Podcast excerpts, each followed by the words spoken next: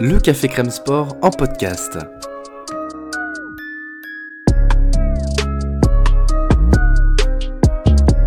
Actualité, analyse, débrief, le CCS, c'est le média qui vous permet de comprendre le sport. Football, sport américain, rugby, tennis, sport mécanique, divers ou de combat, vous l'aurez compris, tous les sports sont à l'honneur au CCS. Colby Kamari know exactly what I expect. I need you to fight hard, I want you to fight clean. Keep yourself protected when I say stop, you stop. If you want to touch, do it now. God bless. Oh! Oh my God! What a finish for William Masvidal! Jorge Masvidal gets a a massive knockout win. Wow!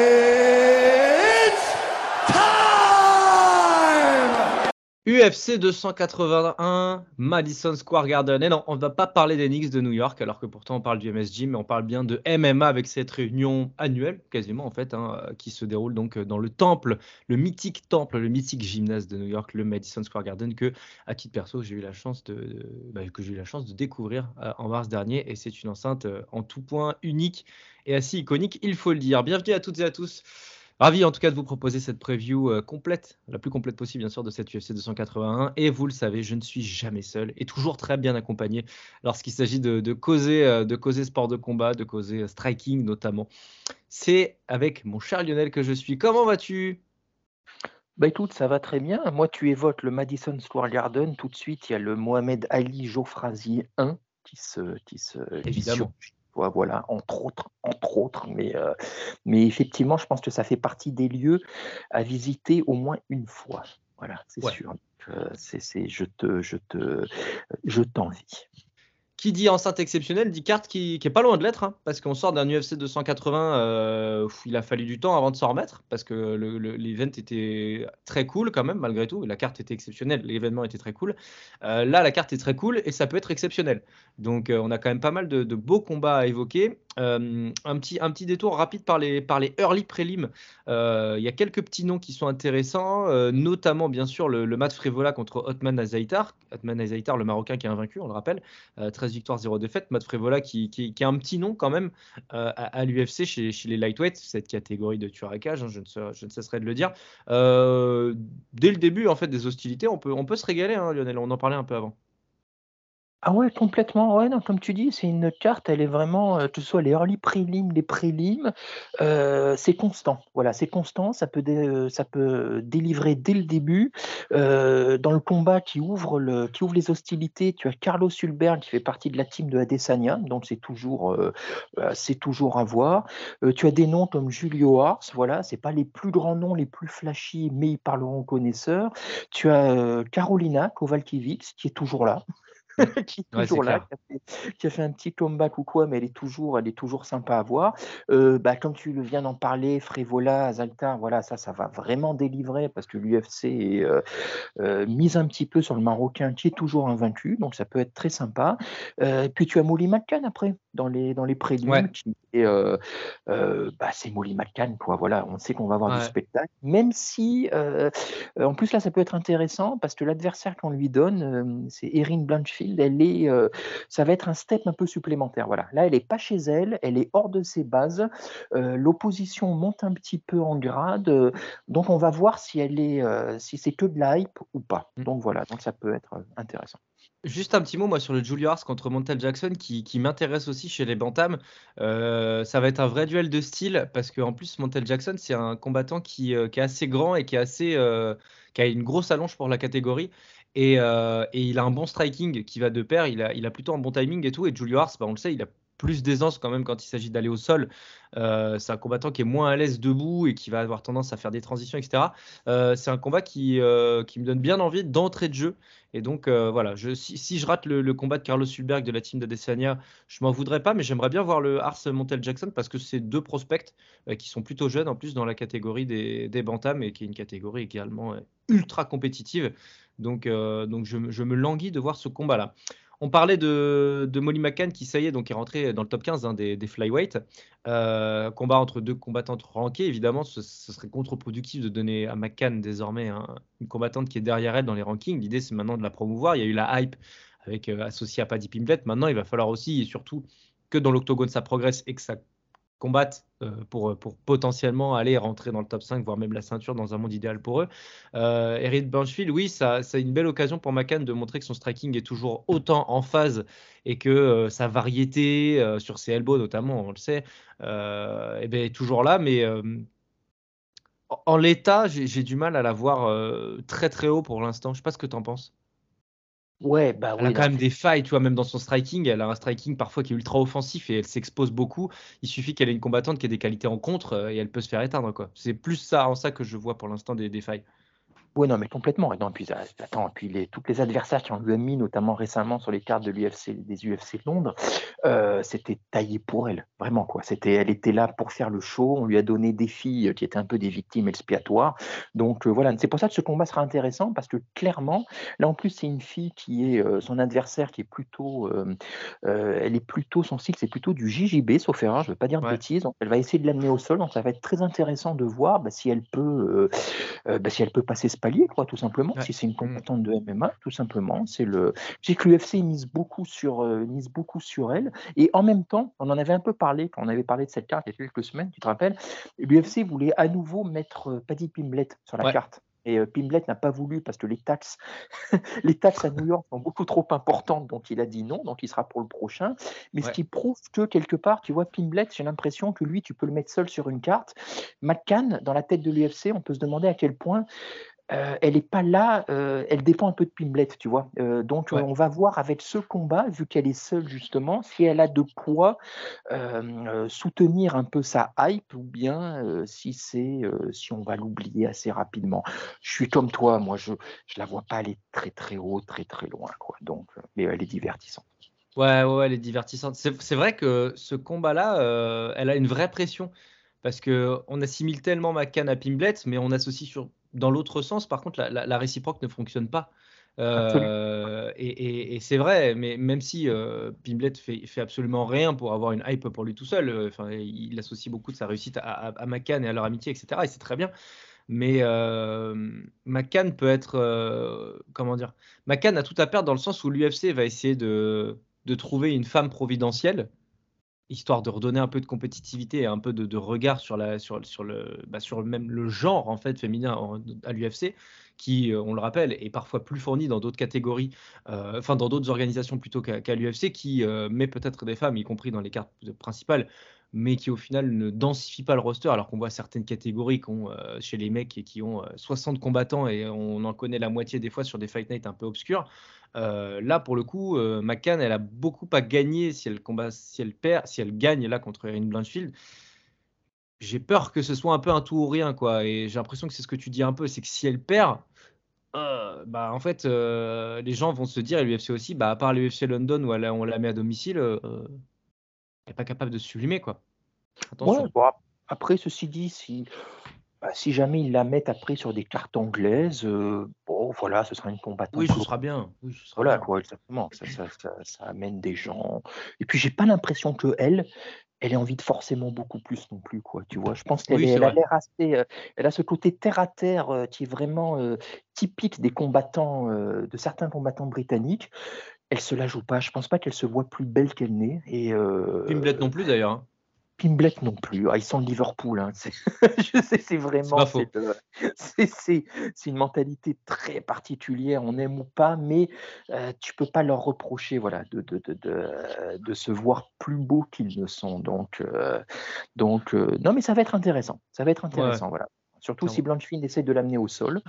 On va voir. On va voir. Après, elle est quand même assez dense physiquement dans le sens où elle a quand même des des lourds appuis, tu vois, euh, sur ses déplacements. C'est pas quelqu'un qui va graviter, c'est pas quelqu'un qui va utiliser l'espace de la cage. Par contre, sur les, sur les, sur les déplacements vers l'avant et, vers l'arrière, elle est quand même assez cimentée. Donc, je pense qu'elle est pas si facile que ça à mettre au sol, euh, McCann, tu vois. Bah, ça va être intéressant. en tout cas, voilà, faut, voir. voilà, ah, faut voir exactement. Le combat suivant, ça passe à du très très lourd d'entrée parce que on passe à Dominique Reyes qui est de retour face à Ryan Span, donc le numéro 7 contre le numéro 12. Alors Reyes, on l'a pas vu euh, depuis un certain temps maintenant, on l'a pas vu depuis le 1er mai 2021 et cette défaite. Euh, quel est le bon terme pour qualifier la défaite de marquante, fracassante Moi j'appellerais ça une, une, violente, une défragmentation. Ouais, c'est ça. C'est ça, c'est une défragmentation, c'est marcher sur une mine euh, voilà, euh, contre, contre Iri Prohaska. Je tiens à préciser toute chose que lors des deux premiers rounds, c'est quand même plutôt serré malgré tout. Euh, même si Prohaska met des coups de plomb, etc. Mais en contre, Reyes fait des dégâts. sur ses kicks, c'est fait aussi partie intégrante de sa réputation et de son game plan et de ses qualités pures, c'est aussi de savoir jouer avec ses kicks, notamment son kick gauche, son middle kick qui, frappe fort au niveau des côtes.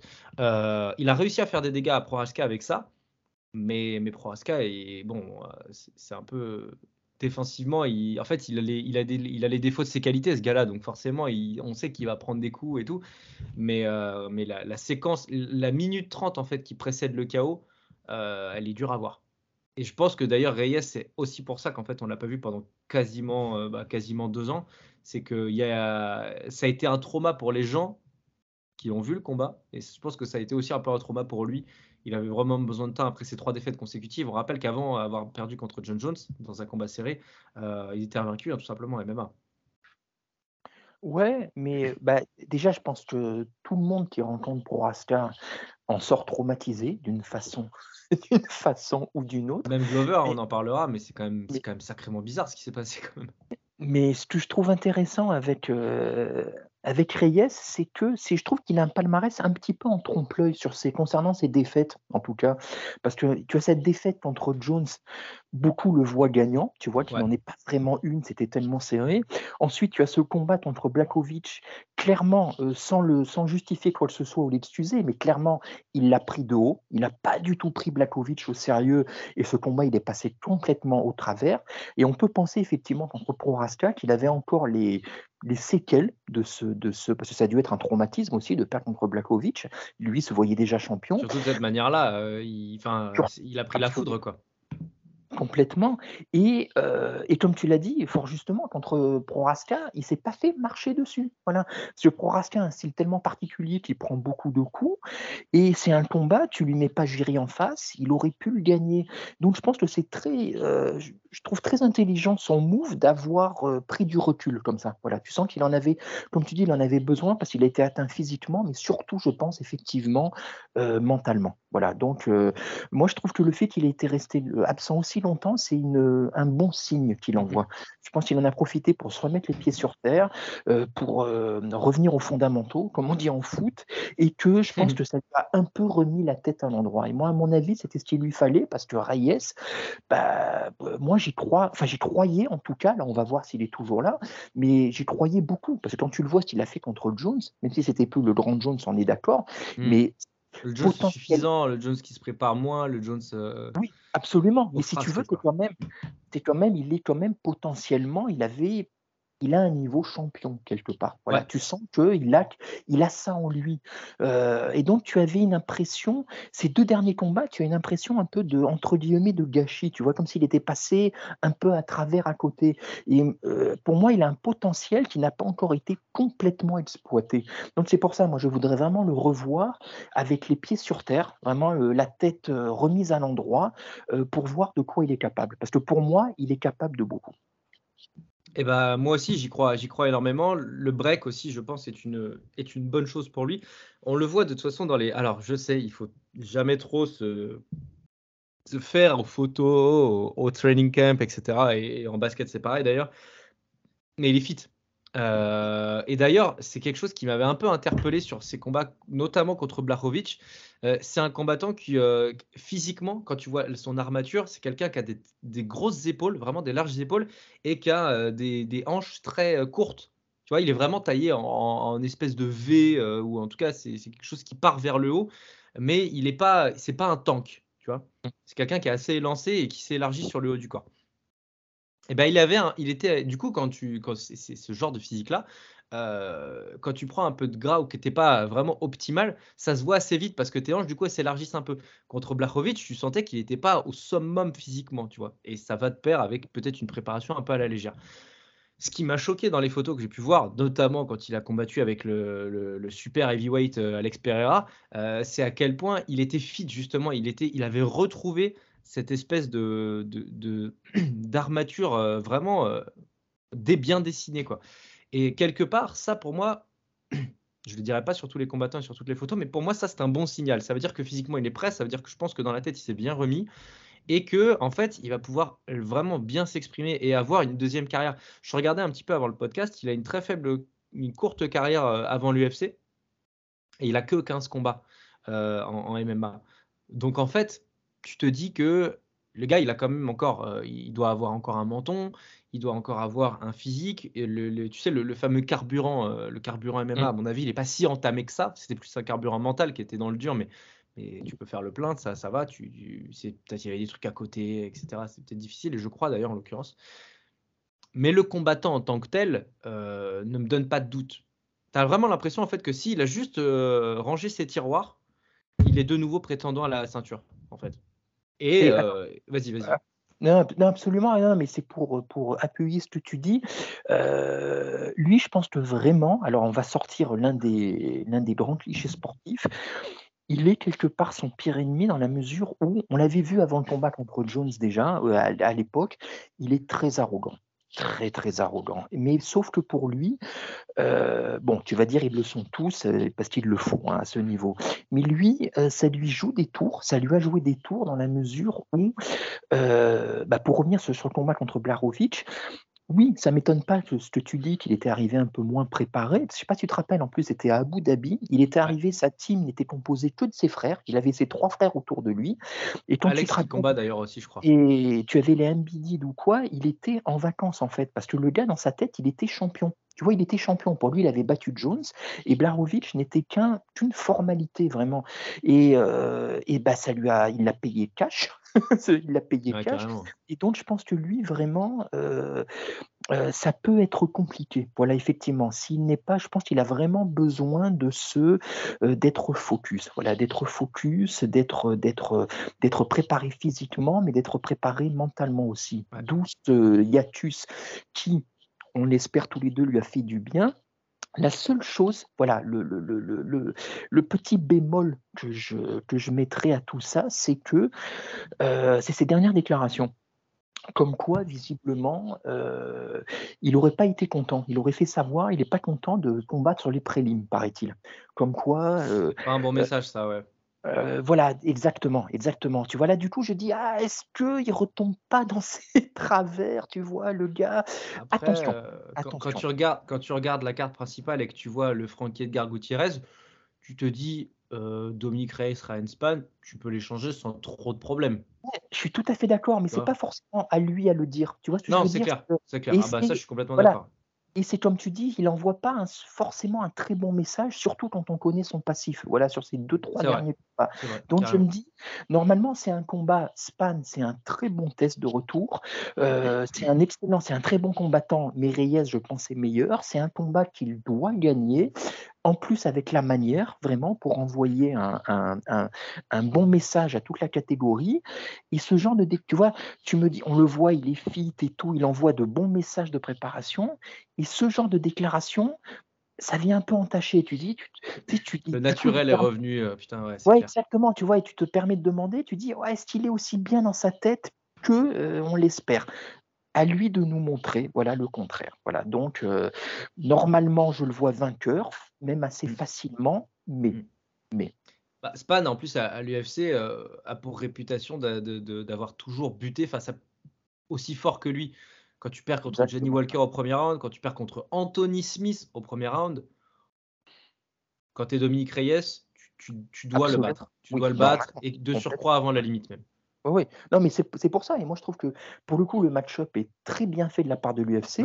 je trouve même que de la part de l'UFC, c'est une bonne chose de pas le mettre, de le mettre en prélim. Voilà, tu reviens comme ça, tu es pas trop sous les feux des projecteurs entre. T'as pas la pression de la même carte ou quoi. Et au lieu de râler, bah, tu devrais, euh, tu sors quand même de trois défaites, quoi. le ah bilan. non, mais c'est clair.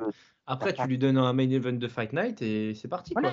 Exactement, exactement. Et surtout que en ce moment, bah, on sait que cette catégorie elle est particulière. Glover va partir bientôt. Ankalaev, il est euh, pas Ankalaev, euh, euh, Rakic, il est blessé. Est blessé. mais il y, a, du jeune talent quand même. Enfin, elle se renouvelle partiellement cette catégorie. Oui, absolument. Mais ce que je veux dire, c'est que il a de la place. S'il fait ce qu'il faut contre Span, il a de la place pour rapidement revenir vers les sommets. Voilà. Tout à fait, tout à fait, tout à fait. Tu peux lui donner Anthony Smith après, par exemple. euh, Absolument. euh, Oui, si- le bon vieux Anthony Smith Tiens, que tu donnes à tout le monde. Ah, ouais, c'est ça. En fait, je le donne à tout le monde, j'avoue. Parce que tu sais que tu peux gagner au moins. Euh, ce, ce mec a une carrière, je ne comprendrai jamais, mais c'est pas grave.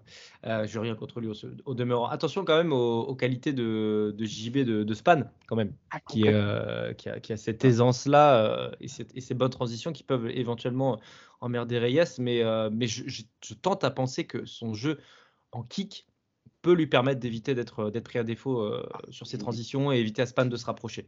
Qu'est-ce qu'il est beau à... Non, parce qu'il est beau à voir en striking, hein, Reyes. hein. Il est, euh, Ah, il mais est- c'est magnifique. C'est magnifique. C'est droit, c'est c'est équilibré, c'est bien préparé, il sait gérer la distance. c'est fluide. Parce qu'il C'est est beaucoup en ligne, par contre, qui fait qu'il est efficace, mais sur les crochets, il est pas mauvais non plus. Il est pas. Non, et puis surtout, je trouve qu'il se Il est lancé. Parce que c'est quand même, euh, c'est quand même une bestiace. hein. Euh, On peut penser qu'il est Mm. près du quintal les soirs de faille, qu'il se déplace de manière euh, vachement fluide.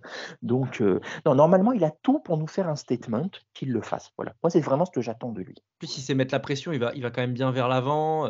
Même contre Iri d'ailleurs. hein. Euh, c'est marrant parce que autant c'est une défaite traumatique pour lui, mais quand tu le vois dans, dans l'octogone, dans les, les moments même difficiles, il avance beaucoup. Il avance, il Mhm. avance, il avance.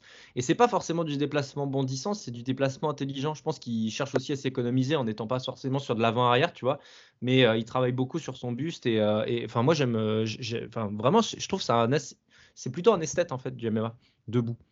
Ouais, mais Et, sans euh, que ce soit trop, sans que ce soit trop flashy, tu vois. Voilà, c'est de Ouais. l'efficacité sobre, mais, euh, mais, mais qui fonctionne. Non, non, moi je trouve que c'est vraiment c'est un, c'est un beau Mmh. combattant, un beau combattant à voir. Et, mais voilà, je me répète, mais s'il fait pas un statement, je serais un, un petit Un peu, poil déçu. tu vois, voilà, un poil déçu. Moi, je m'attends vraiment à quelque chose, un, un retour fracassant. Voilà, ou en tout vois, cas, il, euh, il met les pieds sur la table. Je pe- Je pensais qu'il avait un, long reach, mais en fait, Span a, euh, encore plus d'allonge. Bon, ça se joue à, ça se joue à 2 cm, mais, mais je pensais que Reyes allait, le dominer là-dessus. Mais en fait, je, pense que je sous-estime le, physique de Span, que j'avoue, je n'ai pas énormément vu. Mais en même temps, il combat pas énormément non plus, euh, Span. Mais, euh, mais, mais voilà, ça va être en tout cas assez intéressant à voir. Euh, on passe au main event de cette, de cette, de cette carte préliminaire quand même, parce que là aussi, alerte banger. hein. Enfin, quand même, chez les lightweight, en plus, deux combattants qui ont, qui ont fière allure. Alors, c'est quand même difficile dans un sens parce que, parce que Brad Riddell, on, a tendance, on le sauce un petit peu à chaque fois qu'on en parle parce que parce que on, aime beaucoup et, c'est un combattant qui était aux portes, enfin qui était même top 15 euh, il n'y a pas si longtemps que ça, qui a, qui a laissé cette place-là à, à Jalen Turner qui a été euh, qui a été merveilleux face à lui et merveilleux d'efficacité. Euh, il est sur deux défaites consécutives quand même contre Raphaël Fiziev et Jalen Turner justement. Mais c'est un combattant qui a quand même, euh, qui a quand même qui fait aussi partie du City Kickboxing, hein, donc Alex Volkanovski, Adesanya, Tyson Pedro, euh, enfin il y en a, il y en a toute une, toute une myriade, Dan évidemment, dont on va parler un petit peu plus tard. Euh, là en fait, je me dis, tu vois, c'est c'est pas la dernière chance pour Riddle, mais contre Moicano, euh, qui, est, qui est quand même aussi un adversaire qui, bah, qui est à peu près dans les mêmes, euh, dans, dans les mêmes considérations pour nous. En gros, un combattant ultra talentueux qui, qui en fait pourrait prétendre à mieux, même si, enfin, s'il n'était pas juste dans une catégorie avec des, des avions de chasse de, part et d'autre. Euh, attention parce que je, je trouve, je pense en tout cas, que Riddle a plus à perdre que, que Moicano en fait dans ce combat-là. On rappelle que Moicano, son dernier combat, c'était contre RDS sur une, comment ça s'appelle déjà, sur une, une euh, tu sais, il avait pris la, short- la short notice. Ouais, short Je, je sais pas pourquoi j'ai oublié ce terme, mais il a pris, il a pris une grosse, grosse short notice même, qui était, c'était vraiment fait à l'arrache. Il a perdu la décision en 5 rounds quand même, donc c'est un sacré combattant encore une fois. Euh, je me languis de ce combat, qui est un combat de style encore une fois. Mais euh, là, là, ça va délivrer fort et c'est un combat qui, qui permet à l'un ou l'autre, à mon avis, de rentrer dans le top 15 une nouvelle fois. Quoi. Ouais, et en même temps, c'est, tu vois, euh, si on veut le comparer au combat dont on vient de parler, ça va être super fun celui-là, normalement. Tu vois les deux, euh, ça va forcément Sûr. délivrer, tu vois, parce qu'ils sont spectaculaires, ils sont généreux, ils sont fan-friendly. Et en même temps, c'est un combat qui n'a pas vraiment d'enjeu, parce que les deux ont montré leurs limites déjà euh, euh, plusieurs fois. Et en fait, j'ai l'impression, toi, moi j'ai l'impression que ça va changer ni pour l'un ni pour l'autre, que ce soit victoire ou défaite, en fait. Tu vois, Ah ouais, que- tu crois? ah, même s'ils rentrent dans le top 15, tu les vois pas aller plus haut de toute façon. Oui, tu vois, oui, oui. J'en vois aucun des deux rentrer dans le top 10. Ils nous ont déjà montré largement, euh, ils ont des failles tous les deux, ils ont, ils ont un jeu qui est quand même très poreux, ils ont le mauvais côté de leur générosité, c'est-à-dire ils font un peu n'importe quoi. Un mec comme Moicano, tu as l'impression qu'il a plus envie de faire le spectacle que de vraiment avoir une stratégie. Le QE fight, c'est vraiment pas son truc. C'est ce qui en fait un fan-friendly, mais euh, il peut aussi bien perdre que gagner un combat euh, à cause des mêmes qualités et défauts. Voilà. Et Riddle, Riddle, ouais, tu pouvais peut-être en attendre un, Un peu moins quand même, je trouve. mais Un, il a un poil plus focus. Toujours Oui, fan voilà. friendly, mais un peu plus focus. absolument, mais il a aussi montré ses limites. Voilà, il a montré ses limites. Et les deux, c'est rigolo parce que les deux ont affronté Fiziev. Et là, tu vois vraiment ce qui sépare euh, le gap entre un bon combattant et un combattant qui lui vise vraiment le très haut niveau. Voilà. Ah, donc puis euh, les, les deux combats ont pas duré longtemps, quoi. Vraiment, en plus, en plus, ouais. Mais euh, Non, mais c'est, c'est- ça va être un combat super fun. Mais si tu veux, moi, j'aurais, euh, bah, pour donner un peu raison peut-être à, à Reyes, j'aurais interverti pour le coup euh, leur place. Tu vois, dans le, j'aurais peut-être mis Reyes en main event des prélims Hmm. parce que le combat, en cas de victoire de Reyes, euh, il y a plus euh, euh, euh, il y a plus de futur pour Reyes. tu vois. ouais, ouais. Riddle Moicano, voilà, c'est un main event ou un co-main event de Fight Night, spectaculaire, mais voilà, tu- Bah, tu- ça amènera pas grand-chose. D'une certaine manière, ça permet aussi aux gens qui sont dans la salle d'être bien chauds avant le premier combat de la. Tu vois? Oui, Il y a aussi oui, ça qui rentre en ligne de compte. Peut-être que le. Reyes Span sera un peu plus chiant dans le sens où Oui, Span va peut-être nullifier un peu les choses. ouais, c'est fort possible, effectivement. Ah non, mais de toute façon, normalement, normalement celui-là, c'est un banger. Ça va, tu vas Ouais. t'amuser. Tu l'as, vraiment, normalement, c'est, c'est, c'est, c'est- tu mets ça à New York en plus, où la foule est connue pour être euh, euh, Incandescente. Euh, c'est ça, incandescente, mais aussi, aussi difficile. Voilà, New York, Ouais. c'est un grand, bah, tu l'as dit tout à l'heure, Mélissa, c'est le public à la fois le plus chaleureux, mais qui peut être aussi le plus difficile en termes de, en termes de, de sport de combat, notamment. le Donc, euh.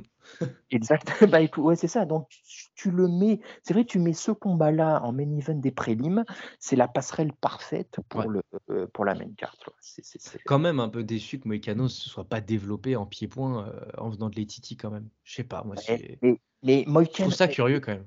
Écoute, Moïcano, si on veut vraiment avoir le, le- le, euh, comprendre un peu le personnage, parce qu'il a l'air quand même assez fantasque et foufou dans sa tête, Ouais. c'était. Alors, je sais plus contre qui c'était, mais c'était, je me rappelle, sur la même, sur la même carte quand Oliveira avait battu Kevin Lee. Donc, c'était une carte au Brésil.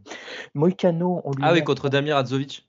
Voilà, et Mm. il le soumet style en une minute, tu vois, un truc Mm. comme ça, mais très rapidement. Mm. Et quand on l'interviewe après, euh, interview post-fight, on lui dit Vous êtes content de votre performance? Il dit Ah non, je suis pas content, j'aurais aimé combattre plus, que ça dure plus longtemps. Mais gars, qu'est-ce que ça veut Ça veut rien dire ce que tu dis. C'est pas con. C'est- tu vois, voilà, ça c'est Moïcano, tu vois, c'est Moïcano. Donc je Ah, pense que J'avais pas cette ref, je, je me rappelais pas. Tu peux rien attendre de lui en fait quoi voilà c'est c'est c'est c'est euh, il a du cœur il a des couilles on l'a vu contre euh, voilà il a tenu quand même 5 rounds alors qu'il s'était fait massacrer contre, Ouais, c'est clair. contre il, a fini, il a fini vraiment échaudé. euh. ah ouais c'était c'était difficile à voir Donc voilà il va faire le spectacle mais je pense que tu peux pas tu peux pas attendre un plus plus de lui quoi voilà c'est Ouais. c'est je pense que même lui n'a pas il fait partie de ces combattants qui sont euh, qui aiment combattre en fait qui sont Ouais, c'est clair. En, fait, même pour la, la résolution du combat, en fait, c'est qui va être le plus fort dans son domaine de compétences, quoi. Qui, Ouais, qui- Est-ce que Riddle sera plus fort debout? Est-ce que si ça va au sol, comment va-t-il réussir à s'en sortir? On rappelle quand même que le City Kickboxing a une large et méritée euh, réputation euh, sur la, la défense de takedown quand même. hein. Euh, moi, je n'oublierai jamais ce qu'a fait Kaikara France à Askar Askarov quand même. Quand même, quand assez ouais. incroyable, incroyable comment il a défendu les takedowns d'un tueur à gage euh, dans le domaine. Donc, euh, je, je donnerais une- un avantage à Riddle pour ça. Ouais, et puis Voilà. comme tu dis, Riddle, il a mine de rien un peu plus de futur potentiel Mhm. que, euh, que Moïcano. Voilà, effectivement. Mais vraiment, là, pour le coup, on est vraiment pas loin du 50-50, je trouve. hein, Ouais. Euh, Comme tu dis, ça peut aller d'un côté comme de l'autre. Mais moi, je, je donnerais un 55-45 pour, euh, pour Brad Riddle, pour Quake. Voilà, tout simplement. C'est Est-ce qu'on le- passerait pas? Oui, vas-y, je te laisse finir. Après, on Non, passe. non, non, non, je, non, je trouve juste le, son surnom parfait. Quake. Ouais, Quake. signifie Ah bah Quake, c'est quoi? C'est le, c'est le, le tremblement, le tremblement de. de, de... Ah oui, Enfin, je- Earthquake. Earthquake, c'est un tremblement de terre. Oui, oui, t'as raison. C'est ça, c'est Voilà, c'est donc- un tremblement. Ouais, t'as raison. Je- J'avais plus le terme, mais euh, Earthquake, je connaissais, ce qui est assez paradoxal. Voilà. Donc, ça, ça annonce, c'est parlant. Complètement. Complètement, complètement. Eh bien, je te propose de passer à la main card, mon cher Lionel. Passons donc à l'analyse de ces cinq combats euh, principaux avec, pour commencer, Dan Hooker, The Hangman, qui est de retour. Et euh, j'ai l'impression de. Ah, J'ai l'impression que je vais. J'y crois. J'y crois. Euh, il combat donc euh, Claudio Puelles, le péruvien, euh, dans cette catégorie des lightweight dans lequel Dan Hooker revient parce qu'il avait fait un saut chez les, chez- dans la catégorie du dessous et bon bah ça c'est pas du tout bien. chez les feathers, pardon, qu'est-ce que je raconte? Attends. Oui, c'est ça. Ouais, c'est ça. hein. C'est ça. Il a combattu, oui, c'est ça. Il a combattu chez les feathers contre Arnold Allen et il s'est fait, il s'est fait massacrer parce que son weight cut, bah, il a perdu 30 kilos en deux jours. J'abuse, hein, mais évidemment, Ah bah, c'est- c'est un truc qui, qui dépasse Qui dépasse la logique et le sens euh, moral. Euh, c'était un peu à la, tu sais, à la TJ Dillashaw contre, Henri Cerudo un peu, en termes de, de, de bon sens. C'est aussi Ah. débile, tu vois, que Dan Hooker soit descendu chez les Feathers que, que TJ chez les, chez les, chez les, chez les, chez les, Les chez- Fly. chez les Fly, ouais, c'est ça. Donc euh, voilà, c'est, enfin, en tout cas, on, a vite vu que bah, malheureusement, il était trop, trop échaudé et trop essoré par le, par le, par le weight cut. Donc voilà, il, a la bonne idée de revenir chez les lightweight et donc il combat contre Claudio Puelles, qui est invaincu depuis plusieurs combats maintenant, qui est invaincu depuis qu'il est, j'allais dire depuis qu'il est à l'UFC, mais non. Euh, son premier combat est une défaite, mais ensuite il a réussi à enchaîner quand même. Euh, il bat Claudio, il bat Jordan Levitt et il bat Clay Guida dans son, dans son dernier combat. Clay Guida qui, qui est le, le sosie de, comment il s'appelle, le, le type là qui, euh, qui mange de la viande crue là, comment- je sais plus comment il s'appelle. Le Liver King? Ouais, le Liver King. Ouais. Voilà, ça en dit long. je sais pas pourquoi je pense à ça, mais on le voit trop à l'UFC en ce moment, ça me gave, donc du coup, je- voilà, je- je- je- j'en parle et j'arrête. Mais Claudio Puelles, donc qui, euh, qui est un jeune combattant en plus, qui là, euh, à l'occasion, en fait, je- je trouve que le combat fait plutôt sens pour l'un comme pour l'autre en fait parce que euh, gagne il a quand même un gros nom sur son palmarès parce que Clay Guida bon à un moment donné euh, voilà il a peut-être euh, 50 combats mais il a euh, quasiment autant de défaites donc euh, enfin il a moitié victoire moitié défaite quasiment. Donc voilà mais euh, mais euh, autant pour lui c'est super important de gagner. Là c'est vital ça en devient euh, ça en devient obligatoire parce qu'il est quand même sur quatre combats enfin sur ses cinq derniers combats il en gagne quatre il en perd quatre pardon ce sont contre des tueurs. hein. Il perd contre Dustin Poirier, Michael Chandler, Islam Makhachev et contre Arnold- Allen qui maintenant est rentré officiellement dans la catégorie des, des tueurs depuis quelques combats. Euh, donc tu perds pas contre n'importe qui, tu perds pas contre n'importe quoi. Mais sa dernière victoire contre Nasrat Kakparast, elle était pas belle non plus en fait. Et, euh, et donc, euh, hein? Après, tu te rappelles, cette victoire, c'était très particulier, hein, parce que les deux étaient en short notice, ils étaient arrivés quelques jours avant seulement. Vrai. Problème de visa, donc c'était un combat.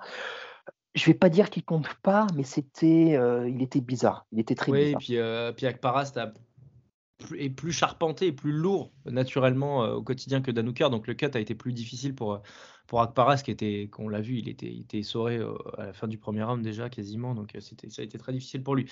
Il n'en demeure pas moins que bon, bah, ça fait quand même une victoire malgré tout pour, euh, pour, pour Dan Hooker, qui, euh, je pense, à, là c'est obligatoire. C'est-à-dire que si euh, on veut rester un petit peu dans le train et, et cro- croire un peu en lui, même si voilà, il y a un plafond de verre qui est là, euh, il faut absolument qu'il batte Claudio euh, samedi soir. Ouais, complètement. Mais Hooker, tu as l'impression que c'est le. Moi, j'aime beaucoup Hooker à la base parce que, parce que voilà, il délivre, il est. Puis tu sens, il fait partie de ces gars, tu sens un potentiel, mais qui n'a pas été complètement exploité, tu vois? Alors, je ne sais pas si c'est une question de talent qui fait qu'il a juste pas, il a juste pas ce qu'il faut, tu vois, il lui manque le petit truc pour atteindre le très haut niveau. Je pense qu'il y a de ça, Oui. mais je peux pas m'empêcher de penser qu'il y a aussi un peu de gâchis. Il a un peu fait n'importe quoi dans sa gestion de carrière, j'ai l'impression, quoi. Il a pris un trouve. trop de, il a pris un peu trop de combats justement en short notice. Il a pris un peu trop de, euh, un petit côté un peu guerrier qui s'est retourné contre lui, tu vois, qui, qui, qui- et, euh, et euh, parce que même son palmarès est un peu en trompe-l'œil, tu vois. C'est parce que tu dis effectivement, il a quatre défaites sur ses cinq derniers combats, mais il faut voir les défaites. Contre Poirier, c'est une guerre absolue qui mène jusqu'à avant de, avant que Poirier prenne le dessus, mais vraiment que sur la toute fin de combat. Close, ouais. Ouais. Contre Chandler, bon, bah, il se fait cueillir à froid, ça arrive, Mm. hein, c'est euh, c'est pas le seul, mais euh, pour moi, si tu veux, contre Chandler, c'est vraiment sa défaite la plus significative, peut-être, parce qu'après Maratchev, c'était un short notice short notice qui avait pas de sens. qui avait pas de sens, et en plus, c'était bah, Maratchev, quoi, voilà. Mhm. Ouais, voilà, on a vu. Hein. Et contre Arnold Allen, jamais, qu'est-ce qu'il est allé faire en phaser, comme tu dis, à Ouais, voilà. Donc, quelque part, c'est pas pour justifier ses défaites, mais à mon avis, il a encore. Les gens disent, ouais, il est rincé, il est fini. Non, je pense pas. Moi, je suis Il pas d'accord. Il faut juste qu'il voilà, qu'il se remette à l'endroit, qu'il arrête de faire n'importe quoi dans ses préparations, qu'il arrête de prendre des match-ups qui sont complètement loufoques, qu'il arrête de prendre des short notices qui se retournent contre lui, qui en font un ami de l'UFC, mais qui se retournent contre lui euh, parce que bah voilà, il commence à avoir un palmarès un peu compliqué. Donc je suis d'accord avec toi, c'est le combat parfait. C'est le combat parfait. Et c'est le combat, par contre, c'est presque un qui tout double, effectivement, parce que toutes ces défaites qu'on vient de voir, on pouvait les expliquer ou les justifier. Là, a priori, il est dans sa catégorie, il s'est bien mis en forme. Euh, contre Puelles, il doit gagner. Voilà. Si vraiment il perd celui-ci, là, clairement, il passe dans la catégorie des gatekeepers ou des gars qui, euh, euh, bah, qui sont. Mm. La, match-up en plus est plutôt, enfin moi je trouve qu'elle est plutôt favorable à Hooker dans le sens où euh, certes Poelet est plus à l'aise lorsqu'il s'agit de, changer de niveau et d'aller au sol et euh, il est très rapide aussi euh, dans ces séquences-là. Mais Hooker c'est vraiment pas un nulard au sol aussi quand même. Il, il sait bien se débrouiller donc j'ai tendance à croire que si arrive à maintenir le combat debout, il va, il va, le, il va, il va le faire. Il va, il va le battre, je pense, à la, à la décision, même s'il est capable de, le terminer. Mais euh, je sais pas, dans la lecture de ce combat-là, si tu veux, moi je me dis que il a conscience de, il a conscience que c'est un peu sa dernière chance. S'il gagne, à mon avis, il récupère du crédit pour tout le monde et on va recommencer à lui, tu vois, ça, ça va repartir, je pense, en tout cas. oui, On lui absolument. donnera le bénéfice du doute par rapport à tout ce que tu as pu évoquer avant avec. euh, Voilà, avec, euh, absolument. avec Même si, même si on sait que voilà, ce sera jamais, surtout vu sa catégorie, il sera jamais top 5. C'est juste Non, trop fort. C'est juste trop fort au-dessus ou quoi. Mais comme tu dis, voilà, il reprendra du crédit et on, lui, re- on recommencera à lui donner des, des combats intéressants. Mm. Mais de toute façon, ce- comme tu dis, c'est passionnant parce que Puelles, de son côté, lui, il a besoin effectivement de passer un cap. Comme tu dis, euh, Clé Wedia, je l'aime bien, mais bon, voilà, quoi. Ça reste des combattants de série B, on va dire. Là, il Ah rentre. Voilà, là, c'est vraiment. c'est un a- téléfilm sur France 3 le jeudi soir. hein. Il a besoin de, il a besoin de faire un statement lui aussi. Donc, euh, intéressant. Vraiment intéressant. Intéressant. Moi, je trouve la match-up intéressante. Je trouve qu'il a de quoi dominer. Je trouve qu'il a de. Enfin, faut quand même se rappeler que c'est un type qui est quand même hyper endurant et, et, euh, durable dans un combat. Donc, euh, plus ça va durer, plus ça va aller à son avantage, à mon avis. Soit il se fait cueillir à froid et là, on va dire bon, bah, en fait, Dan, désolé, mais à un moment donné, chauffe-toi comme il faut, quoi. Euh, soit, si plus ça va durer, plus ça va aller à son avantage. J'en suis assez persuadé. Ouais, mais ce, et ce qui est intéressant, tu vois, là, j'ai, euh, vu que tu évoquais ces combats, j'y pensais. C'est quand même, je trouve que le, le- le- les sports de combat sont impitoyables pour ça, la boxe et le MMA. C'est quand tu vois à quel point des combats durs peuvent marquer quelqu'un, tu vois, mais on s'en rend compte après. Et Hooker, tu te rends compte à quel point, euh, bah, on, a, on a vu récemment Ferguson. Bon, Ferguson, il est, en, en- il est à la dérive depuis quelques combats, mais clairement, c'est le combat contre Gaethje qui l'a cassé. Ouais. On s'en rend compte avec le recul. Et Hooker, on se rend compte à quel point Poirier. ce contre Poirier, ah, il a été, mais il, il aurait passé Poirier, ça lui aurait en plus fait tellement de bien au moral, je pense. Je ne le, voyais pas forcément champion, mais il aurait pu aller tutoyer des gens. Poirier, ça l'a vraiment, ça a cassé quelque chose en lui, j'ai l'impression. Ouais, Aussi physiquement, parce que le combat était bien, c'était incroyablement brutal. Et je pense que mentalement, ça l'a aussi. euh, il a vu qu'il lui manquait un petit truc, quoi. Il lui manquait Mm. quelque chose et euh, qu'il n'a pas récupéré depuis. Et d'ailleurs, c'est euh, tout à mettre au crédit aussi de Poirier d'avoir réussi à continuer derrière à, à performer. Parce que tu, quand tu vois, parce que moi, le, le hooker, euh, le hooker Poirier me fait euh, beaucoup penser au McDonald's Lawler, tu vois, qu'on a pu avoir Mm, euh, pour le oui. titre chez les Welter il y a quelques années maintenant, qui, est un- qui, est, qui est une scène d'horreur. hein, Il n'y a pas Mm, d'autre ouais. mot, quoi. Et, et McDonald's, euh, je, je peux un peu assimiler en fait ce qui est, ce qui est devenu McDonald's, même si attention, hein, il a quand même bien fini au Bellator et tout, ça, ça- ça- ça a délivré quand même, mais il y a un avant-après. Et, Mm, euh, et j'ai peur en fait que, que Hooker soit, soit un peu dans ce même range-là et que, en fait, tu vois, moi pour moi, là, s'il perd, euh, il doit partir au PFL ou il doit partir au Bellator. Mais il faut plus le voir à l'UFC quasi. Enfin, limite en fait, tu vois. Parce que c'est même plus une histoire de combat, c'est une histoire d'organisation. Faut qu'il faut qu'il voit d'autres paysages, je pense. Ouais, c'est ouais, absolument. Et même, même au niveau physique, ben déjà oui, ça lui ferait du bien pour la tête, mais même au niveau physique, je crains que s'il perd celui-ci, après on se mette à lui donner des, des combattants qui lui feront du mal. Tu vois Ouais. ce que je veux dire? Il continuera à encaisser des dégâts euh, qui ne seront pas forcément utiles. C'est clair. Mais bon, quand tu vois ce qu'il est capable de, parce qu'apparemment il, emmerde vraiment Adesanya dans les training camps, etc. Il, vraiment il joue franc jeu et, et tu te dis ce gars-là, s'il s'entraîne avec Adesanya et qu'Adesanya a autant de respect pour lui, c'est que c'est pas un nulard quoi. Donc euh, ouais, encore une fois, c'est la gestion de carrière peut-être des mauvais choix pour euh, pour l'entertainment qui l'ont un peu un peu sali, mais euh, mais ouais, je je- j'espère qu'il va être en capacité de, enfin j'espère. Pour lui quoi qui va qui va pouvoir euh, s'imposer contre contre Puelles parce que parce que je pense qu'il en a besoin et la KT même des lightweight en a besoin parce que il fait quand même il fait quand même du bien dans une KT qu'on n'a pas forcément besoin mais il fait du bien quand même. Oh non, mais de toute façon, Hooker, tu- s'il se retrouve aujourd'hui en main card, c'est pas pour rien aussi. Certes, il est, il est, euh, Carrément. il est avec l'organisation, avec tous les shortlists qu'il a pris, mais euh, tu sais que tu vas pas t'ennuyer. Voilà. Carrément.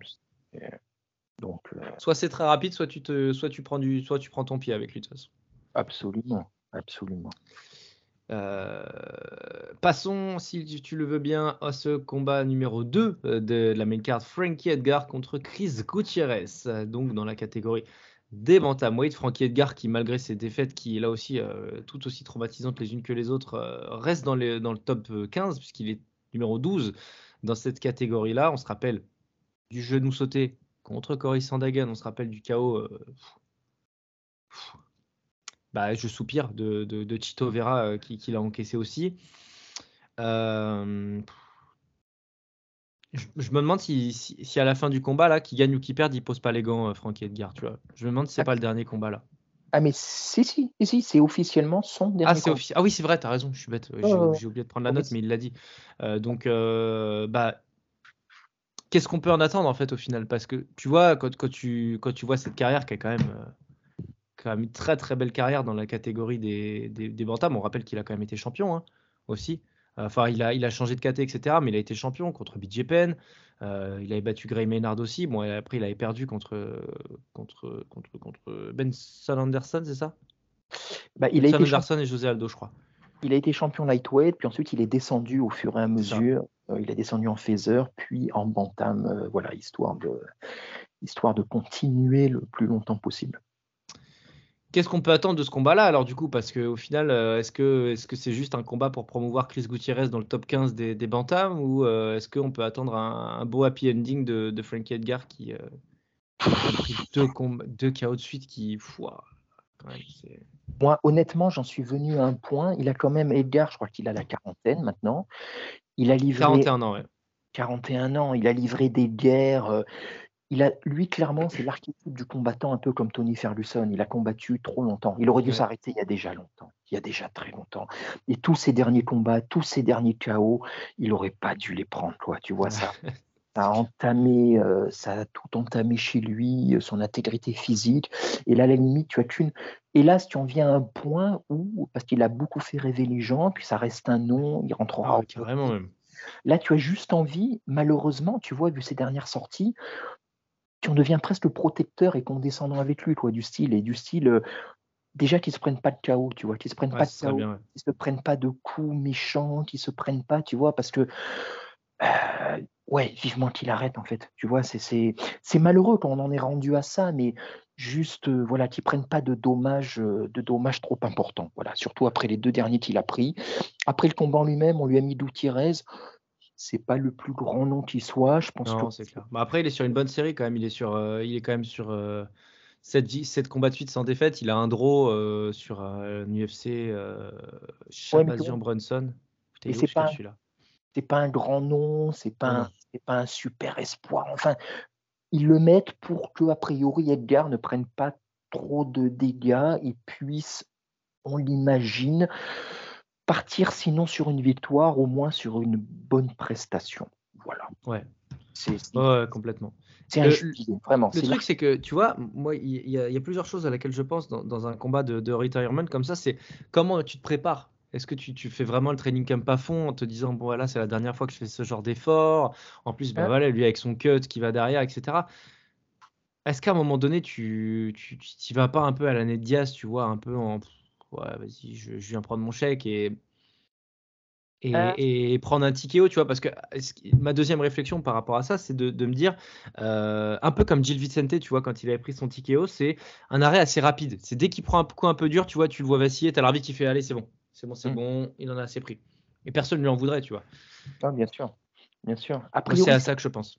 c'est pas la même mentalité que Ned Diaz, mais, je- mais personne n'a nos côtés là. Nick, Nick, Nick, pardon, je voulais pas dire Ned Diaz, je voulais dire Nick, euh, Nick Euh, Diaz. Oui, euh, que Nick, mais je pense pas que ce soit la même mentalité, mais, mais écoute, moi, je, je, je, je préférerais que l'arbitre arrête trop tôt que trop tard.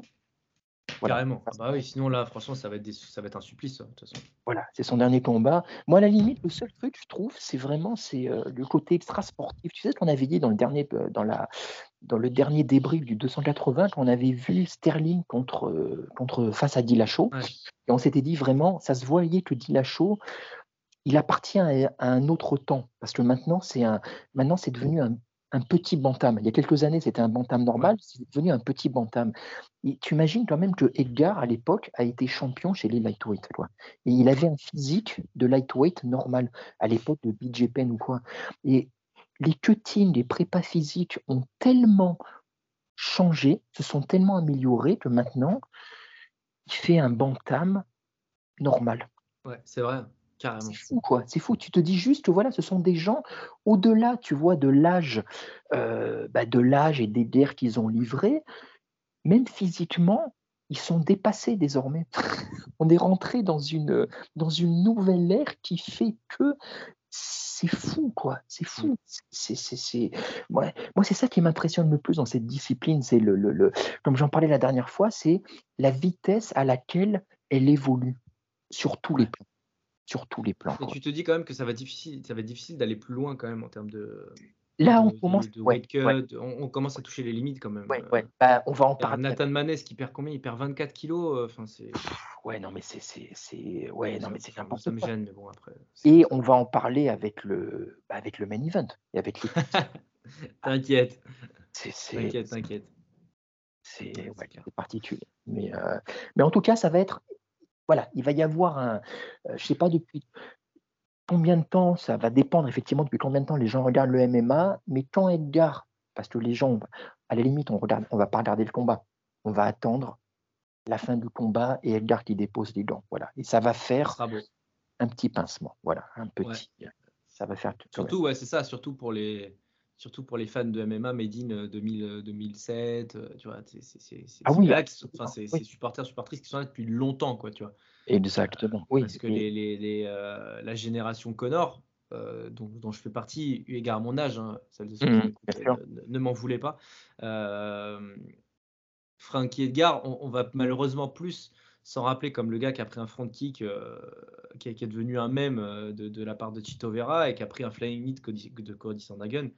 Euh, Cory est, plus qu'autre chose. Et c'est hyper malheureux en fait parce que ce gars-là il a apporté tellement en MMA et il a gagné aussi tu vois. Il a, défendu deux ou trois fois sa ceinture. Enfin je veux dire c'est quand même un type qui carrière longue comme le bras et qui est une vraie légende quoi tu vois du, du MMA dans ces catégories qui encore une fois sont les plus compétitives Oui, mais Euh, absolument. Mais, mais tu vois, on, on parlait là justement des évolu- de l'évolution physique des combattants.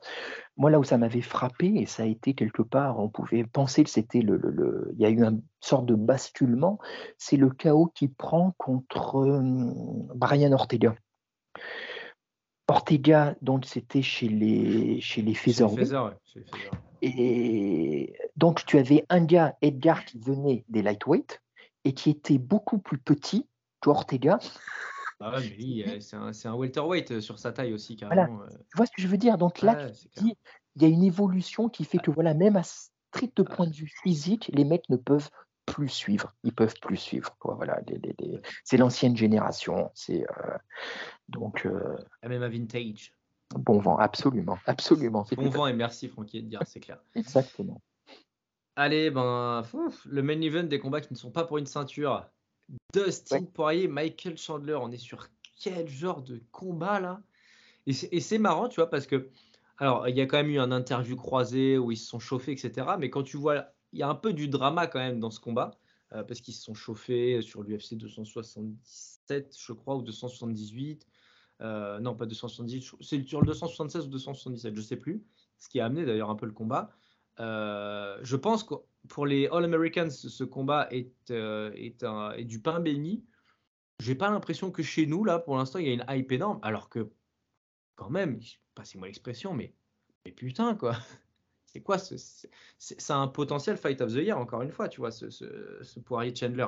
Alors, Poirier, on l'a pas vu depuis sa défaite contre, contre Charles Oliveira. Michael Chandler, on l'a pas vu depuis sa victoire euh, éclatante contre, contre notre cher euh, et quasiment regretté Tony Ferguson. Tu parlais de combat, tu vois, qui donne pas énormément de. Enfin, quand on parlait de Riddle, euh, Moïcano tout à l'heure, on disait oui, bon, bah, de toute façon, dans les deux cas, euh, ça va pas faire progresser beaucoup la carrière de l'un ou de l'autre. Là, tu as plus l'impression que c'est un règlement de compte qu'autre chose, en fait, parce que. Mais exactement. Mais je pense ça va rien changer à la KT, quoi. Ah, mais là, de toute façon, le... alors moi, je trouve que de ce que j'en ai vu un petit peu, je trouve quand même que les gens sont pas mal hypés. Ah ouais, ok, bah, c'est peut-être moi qui me suis mal renseigné alors, hein, j'avoue. Pourtant, euh, je, au quotidien, tu vois, mais. Parce que tu vois, bah, de toute façon, j'ai l'impression, mais même en aparté, je trouve que ce 281, on n'en parle pas beaucoup. Tu vois, j'ai l'impression, tu sais, comme on se disait un peu euh, avant de préparer le podcast, le 280 a repu les gens. Ouais, il nous a épuisés il y a une espèce de gueule de bois, quoi. Tu... Ouais. c'est, Elle est longue. Hein. Et c'est ça. Il va falloir, passer au Dafalgan, les gars, parce que. voilà, c'est ça. Tellement, tellement, et du coup, alors que bon, bah, on est en train d'en parler, la carte elle est quand même assez conséquente, mais j'ai l'impression que voilà, les gens ont besoin encore un peu. Et effectivement, du coup, c'est vraiment c'est les combats dans leur ensemble. Et celui-ci, bah, j'ai vu beaucoup de gens de tweets passer en disant que c'était peut-être le combat qu'ils attendaient le plus ou quoi, mais c'est exactement ce que tu dis, c'est d'un point de vue spectaculaire, on attend bien sûr, mais ça va rien changer de spécial. Tu vois, les deux ont été battus par euh, Oliveira, euh, les deux ont les couture en plus. Hein. À plat couture, euh, c'est ça va. Est-ce que et tu vois, je pense aucun des deux, ça va. Le vainqueur ne va pas avoir un title shot après, tu vois. Donc euh, éventuellement un quart ou demi-finale pour, mais c'est plus ce fait. C'est exactement ce que tu dis. C'est plus un combat de gala, un super combat de gala, mais plus un combat de gala que vraiment. Comme Gedji Chandler, hein, c'est la même chose. Un peu comme Gedji Chandler. Encore Gedji Chandler, tu avais, voilà, tu avais ce title shot potentiel. Bah d'ailleurs, oui, c'est title shot, tu vois un peu plus. Alors que là, Là, ouais, comme tu dis, c'est un peu règlement compte, un peu, c'est le combat fan-friendly par excellence, c'est le combat euh, qu'il voulait, qu'on voulait, mais ouais, gagnant ou perdant, je, ça va pas changer grand-chose non plus. Je suis d'accord avec toi. Je, suis quand même en train de me dire un truc, je, me contre-argumente peut-être, mais, mais Chandler reste sur une victoire quand tu sais à quel point il est adoré par l'UFC et qu'il est promu aussi. S'il bat Poirier, m'étonnerait pas que ce soit le prochain, euh, la première défense de Marachev, tu vois. Parce que, parce que fan-friendly à fond, parce que call-out légendaire, parce que. En fait, je, avant de parler voilà, de, de, ce qui se passera dans l'octogone, s'il gagne euh, Chandler, ce qui, est, ce qui est possible, hein, euh, tout dépendra aussi de son call-out. S'il appelle Marachev, et eh ben pourquoi pas? Mais s'il commence à dire Conor McGregor, on va combattre en 170. Bah non, gars, enfin, t'as une opportunité. En fait, c'est si tu donnes à Chandler un title shot contre Oliveira après avoir seulement battu Dan pourquoi tu ne le donnerais pas euh, ce coup-ci après avoir battu Ferguson et surtout de surcroît Poirier, euh, sachant qu'il prendra sa place et qu'il sera numéro 2, tu vois? Parce que le numéro 1, c'est Oliveira, ils vont pas refaire un rematch immédiat, sauf si l'UFC cède à la requête de, Charles Oliveira. Mais bon, les premières discussions, c'était contre Fiziev, éventuellement Darius, etc. Donc, dans, dans, la, dans l'avancée des lightweights, tu peux te dire que c'est bloqué à l'heure actuelle, mais si Chandler gagne, malgré tout, euh, je vois bien la perspective d'un combat contre, contre Islam, sauf s'ils font leur super combat là contre, Volkanovski, ce qui retarde l'échéance, etc. Mais euh, je pense quand même malgré tout que, que, que Chandler peut aspirer peut-être plus facilement title shot que Poirier, quoi, dans l'immédiat. Écoute, de toute façon, à l'UFC, plus rien ne nous surprend maintenant. Donc, euh, oui, ce serait possible. Ce serait d'autant plus possible que je trouve euh, le, un éventuel match-up entre Marachev et Chandler plus. Vendeur et plus intrigant, ouais, qu'un Makhachev Poirier. Donc, euh, euh, ouais, absolument, euh, absolument. Après, moi, juste un, juste un petit aparté. Moi, ce Makhachev Volkanovski, moi, il me fait un peu chier en fait, parce qu'il bloque. Je savais que tu allais dire ça. Ouais, mais parce que c'est, c'est a priori, il n'y aura pas trop de. On en reparlera en temps voulu si ça se fait. Mais déjà, j'ai l'impression que l'UFC revient un petit peu là-dessus. Tu vois, il y a moins Ouais. l'engouement qu'il y avait juste après qu'il ait pris Ah, sa c'était abusé en même temps au début. euh, Les Et, 48 euh, premières heures, c'était, euh, c'était, euh, on savait plus en faire. C'était. C'est, voilà, exactement. Voilà. Donc ça, c'est parenthèse refermée. Mais euh, ouais, non, non, mais ce serait, ce serait possible. Mais elle est quand même paradoxale cette catégorie, tu vois, parce que tu as tellement de talent que les mecs se marchent dessus, et en même temps, Oliveira les a à peu près tous battus. Ouais. tu vois? Donc, euh, ils s'en sont un peu réduits à se tourner un peu autour ou quoi. Tu as un Fiziev que les gens euh, évitent plus ou moins habilement, tu vois? Tu, tu, tu, euh, Gaji, mine de rien, mais il a perdu ses deux title shots. c'est. Donc, Poirier, pareil. c'est curieux, c'est curieux, Ouais. tu vois? Donc, et c'est vrai qu'on en vient à ce genre de combat qui est excitant, mais voilà, comme tu dis, c'est vrai qu'il n'y a pas non plus, auquel il manque peut-être un poil de, une- un poil de finalité. Bah, en fait, c'est, on en reparlera dans le débrief, mais en gros, quand on va, on va reparler du combat, on va dire oui et maintenant, en fait. Oui, Et on le sait, on le sait avant, parce que même si Chandler euh, concasse Poirier pendant trois rounds, bah, pff, Oui, non, non, mais tout à fait. ça change quoi? En fait, l'issue, et c'est assez rare d'ailleurs pour être signalé, l'issue d'un combat ne, ne donnera pas forcément d'interprétation euh, différente.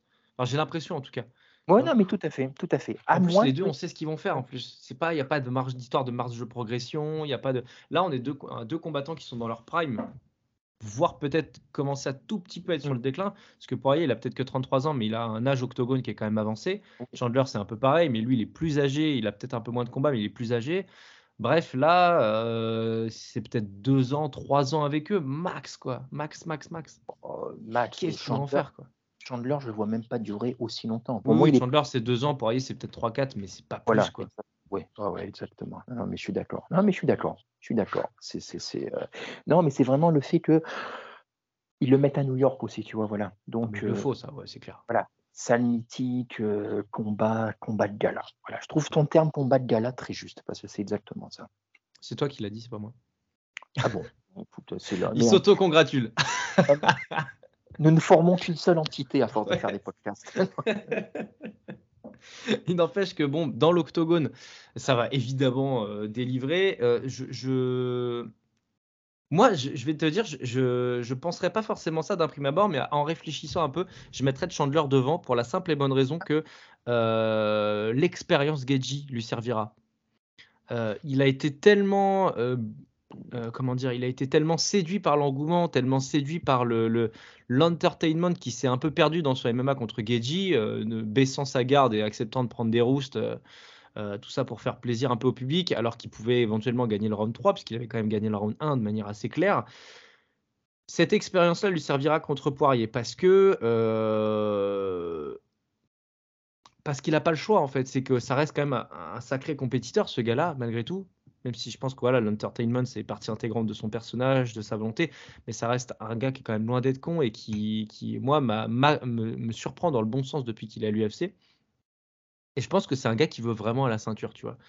Il a eu son galop d'essai contre, contre Chandler, il a été surexcité, il s'est comporté un peu comme un ado. Euh, moi, j'attends le combat de la maturité, entre guillemets, si je veux poursuivre l'analogie contre Poirier. Il, il- il n'a, il n'a que d'autres choix que de, de, de, de faire un premier round à la Chandler, à essayer d'envoyer du parpaing, chercher le chaos.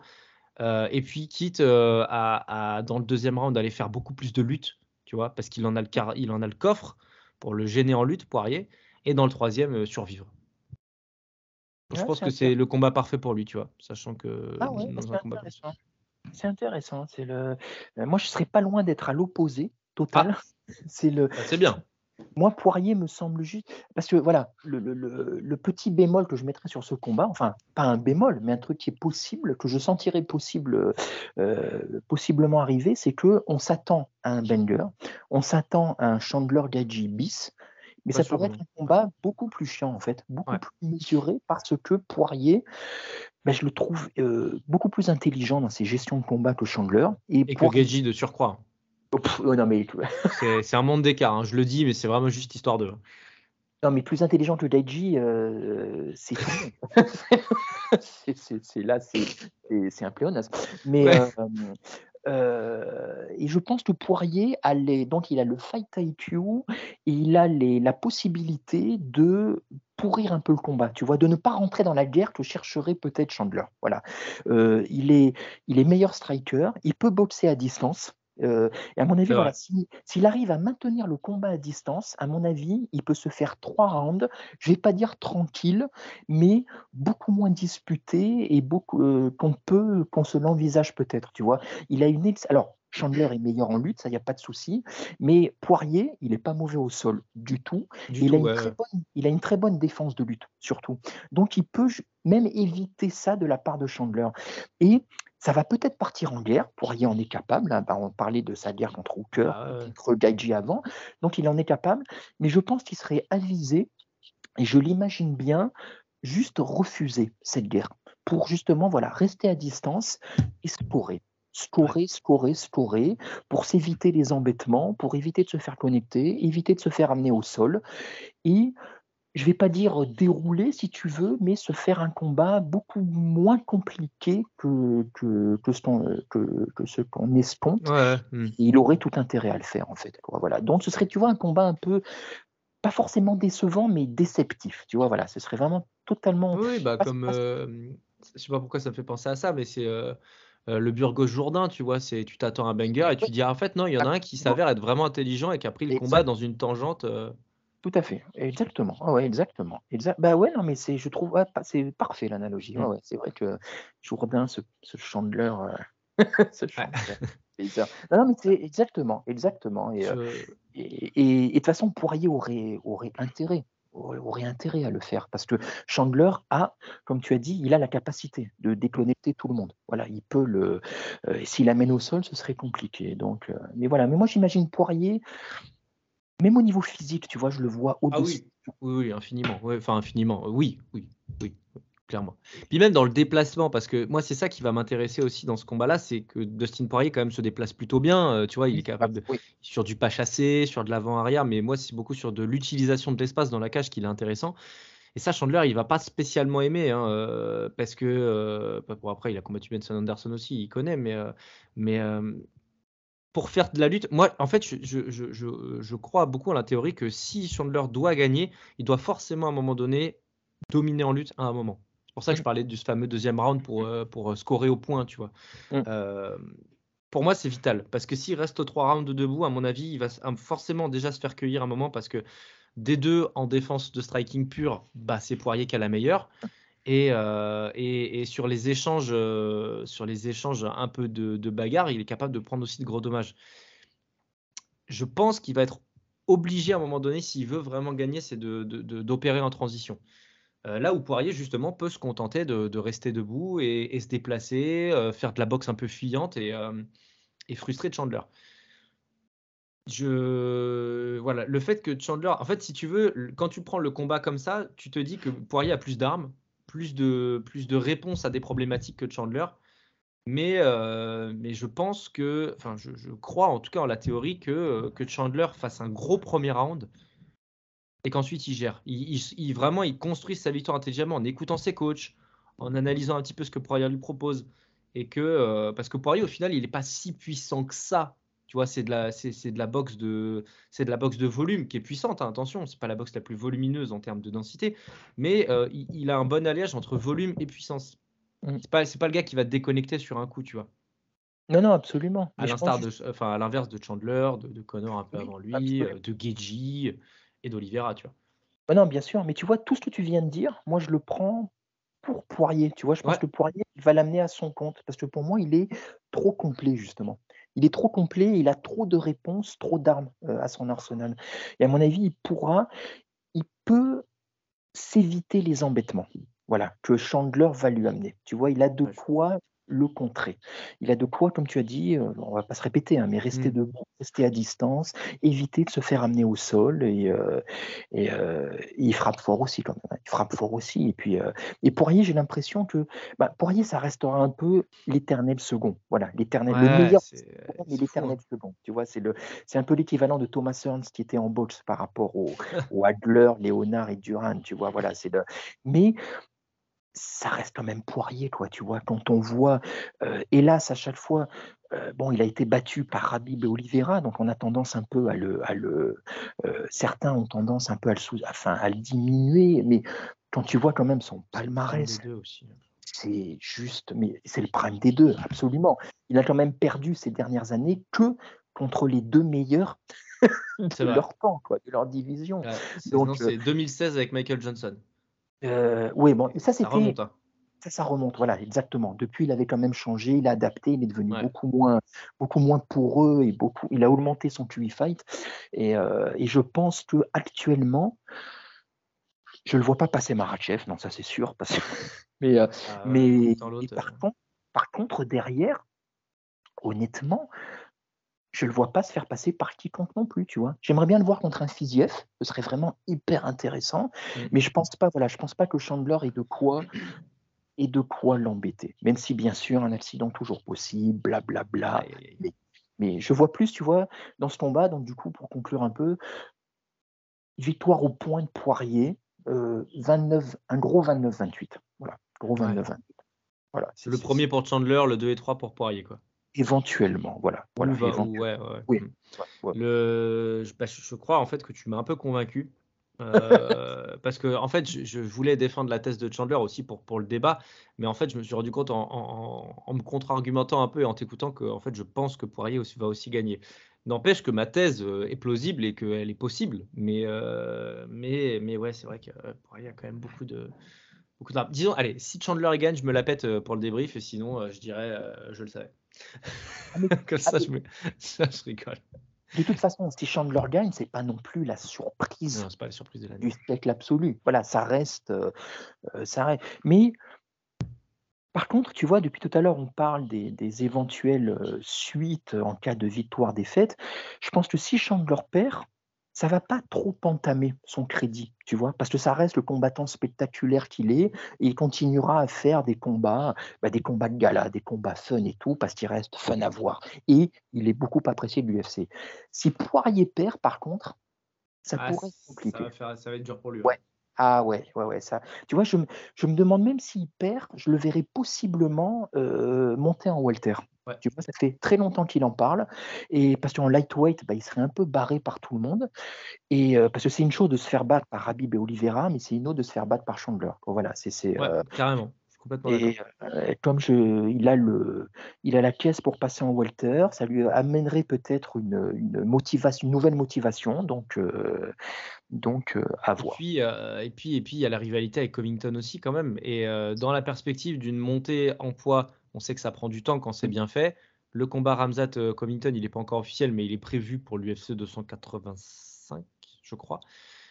Et donc, ça, ça, ça permet aussi à Poirier de se reposer du combat, de monter en masse et d'éventuellement taper Covington chez les welters, ce qui, euh, ce qui serait le meilleur moyen pour lui de, de faire oublier à tout le monde sa potentielle défaite contre Chandler. Je suis assez d'accord avec ça. Ah ouais. Même si Poirier, tu en as depuis tout à l'heure aussi, on parle des prises de masse ou quoi, je pense qu'il en est. Ça lui demanderait pas tant de travail Non, que je ça. pense pas, t'as raison. Il est, il est, il est, il Il est est costaud, énorme. T'imagines quand même, pareil que lui, toi. Imaginez qu'il a combattu en phaser, mais ça, quand tu le vois aujourd'hui, ça dépasse l'entendement. Mm, mm. Tu te demandes, mais comment est-ce qu'il faisait? Et de fait, aussi, hein. Enfin, les gars, Et- c'est- Et euh, c'est, c'est- de fait, j'avais vu, c'était dans un, une fois dans un NBD ou dans un camp d'Anse, je sais pas où combattait Poirier, donc je sais plus quel combat c'était, il y a euh, un ou deux ans, machin, où tu avais interrogé, euh, ils interrogeaient son coach de l'ATT, euh, dont le nom m'échappe, Euh, tu sais, le, ce, ce petit coach barbu là, euh, qui était c'est le. euh, Matt, c'est Brown, je sais plus. Matt Brown, voilà, exactement, merci. Matt Brown, ouais. Et, et il disait, donc il, il faisait la bouffe pour Poirier, ou il bouffait avec Poirier, il disait que passer en lightweight, ça avait changé la vie de Poirier. Tu vois, il Ah disait, ouais. c'est pas pour justifier ses défaites ou quoi, mais il disait, mais en phaser, il était juste, il torturait son corps. Ouais, bah oui. Terrible. Il était, il n'était pas à 100% de ses capacités parce qu'il en était juste physiquement pas, euh, pas capable, c'est tout. Parce qu'il était, il était en manque permanent. Quoi. Donc, euh, c'est, Et maintenant, bah, quand tu vois sa largeur d'épaule, ça, ça, ça, ça, Poirier, il est, euh, il est, son prépa physique a été élu coach de l'année, je crois, l'année dernière, aux États-Unis ou quoi. il, se fait, il, se fait, des prépas physiques, mais, mais, mais de spartiate ou quoi. Donc, voilà, lui, en welter, effectivement, ce serait, ce serait pas déconnant. Quoi. Donc, ce serait pas déconnant, c'est clair.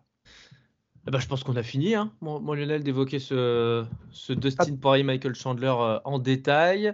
Euh, passons donc au premier combat pour la ceinture de cette soirée donc de l'UFC 280 au MSG. Je vous le rappelle, pour la ceinture d'Estro, en l'occurrence chez les féminines, Carla Esparza contre Wei Zhang.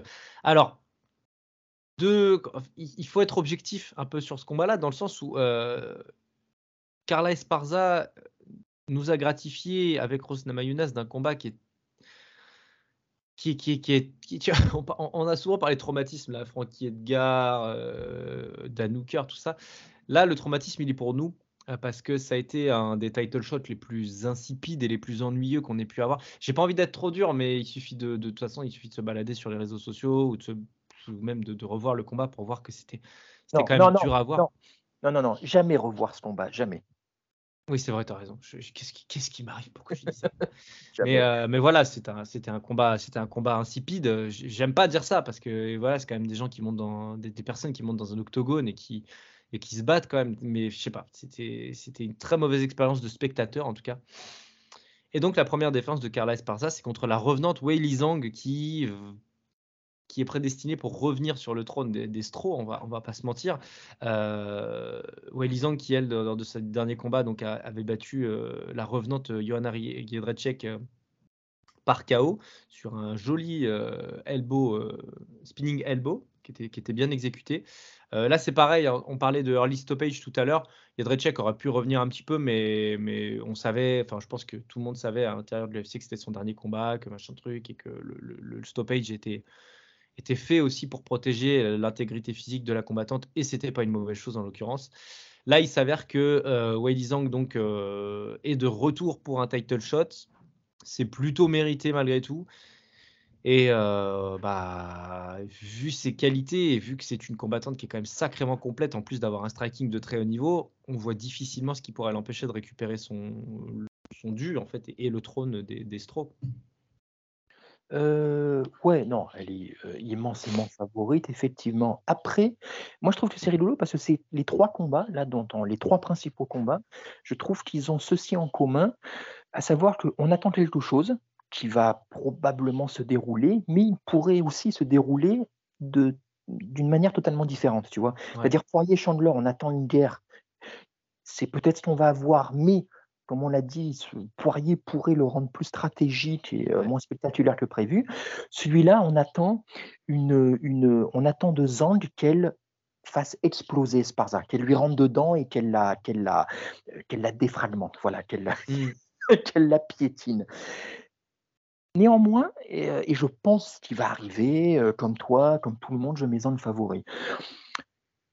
Néanmoins, attention à Esparza attention Esparza, parce ah oui, qu'elle pourrait possiblement, je pense qu'il n'y a pas meilleure combattante qu'elle pour pourrir un combat, dans tous les sens du terme. Mmh. Et Zhang, bah, on la connaît, elle est explosive, super striking, elle met les filles KO, elle est... c'est même pas qu'elle les met KO, c'est qu'elle les, elle les, elle les annule, vraiment, c'est le mmh. Terminator, quoi. Elle, les, elle, les, elle fait du sale avec elle. Elle les concasse. Ah, mais complètement, complètement. C'est moi, elle me fait penser un peu. Est-ce que tu as vu le Casino Royal avec Daniel Craig? C'est le premier James Bond dans lequel a joué Craig. Euh, malheureusement, je me suis arrêté à Demain ne meurt jamais, je crois, avec James Bond. C'est un cata, mais. Euh, ah parce que tu, as une première scène dans ce film où tu as James Bond qui poursuit un mec qui fait du parcours, tu vois, qui est joué d'ailleurs par, un vrai traceur pro, Sébastien Foucan, je crois, de mémoire. Et tu vois, le mec, c'est un ninja, il passe à travers les fenêtres ou quoi. Et Bond, Craig, il va tout droit, il défonce les murs, au sens propre du terme.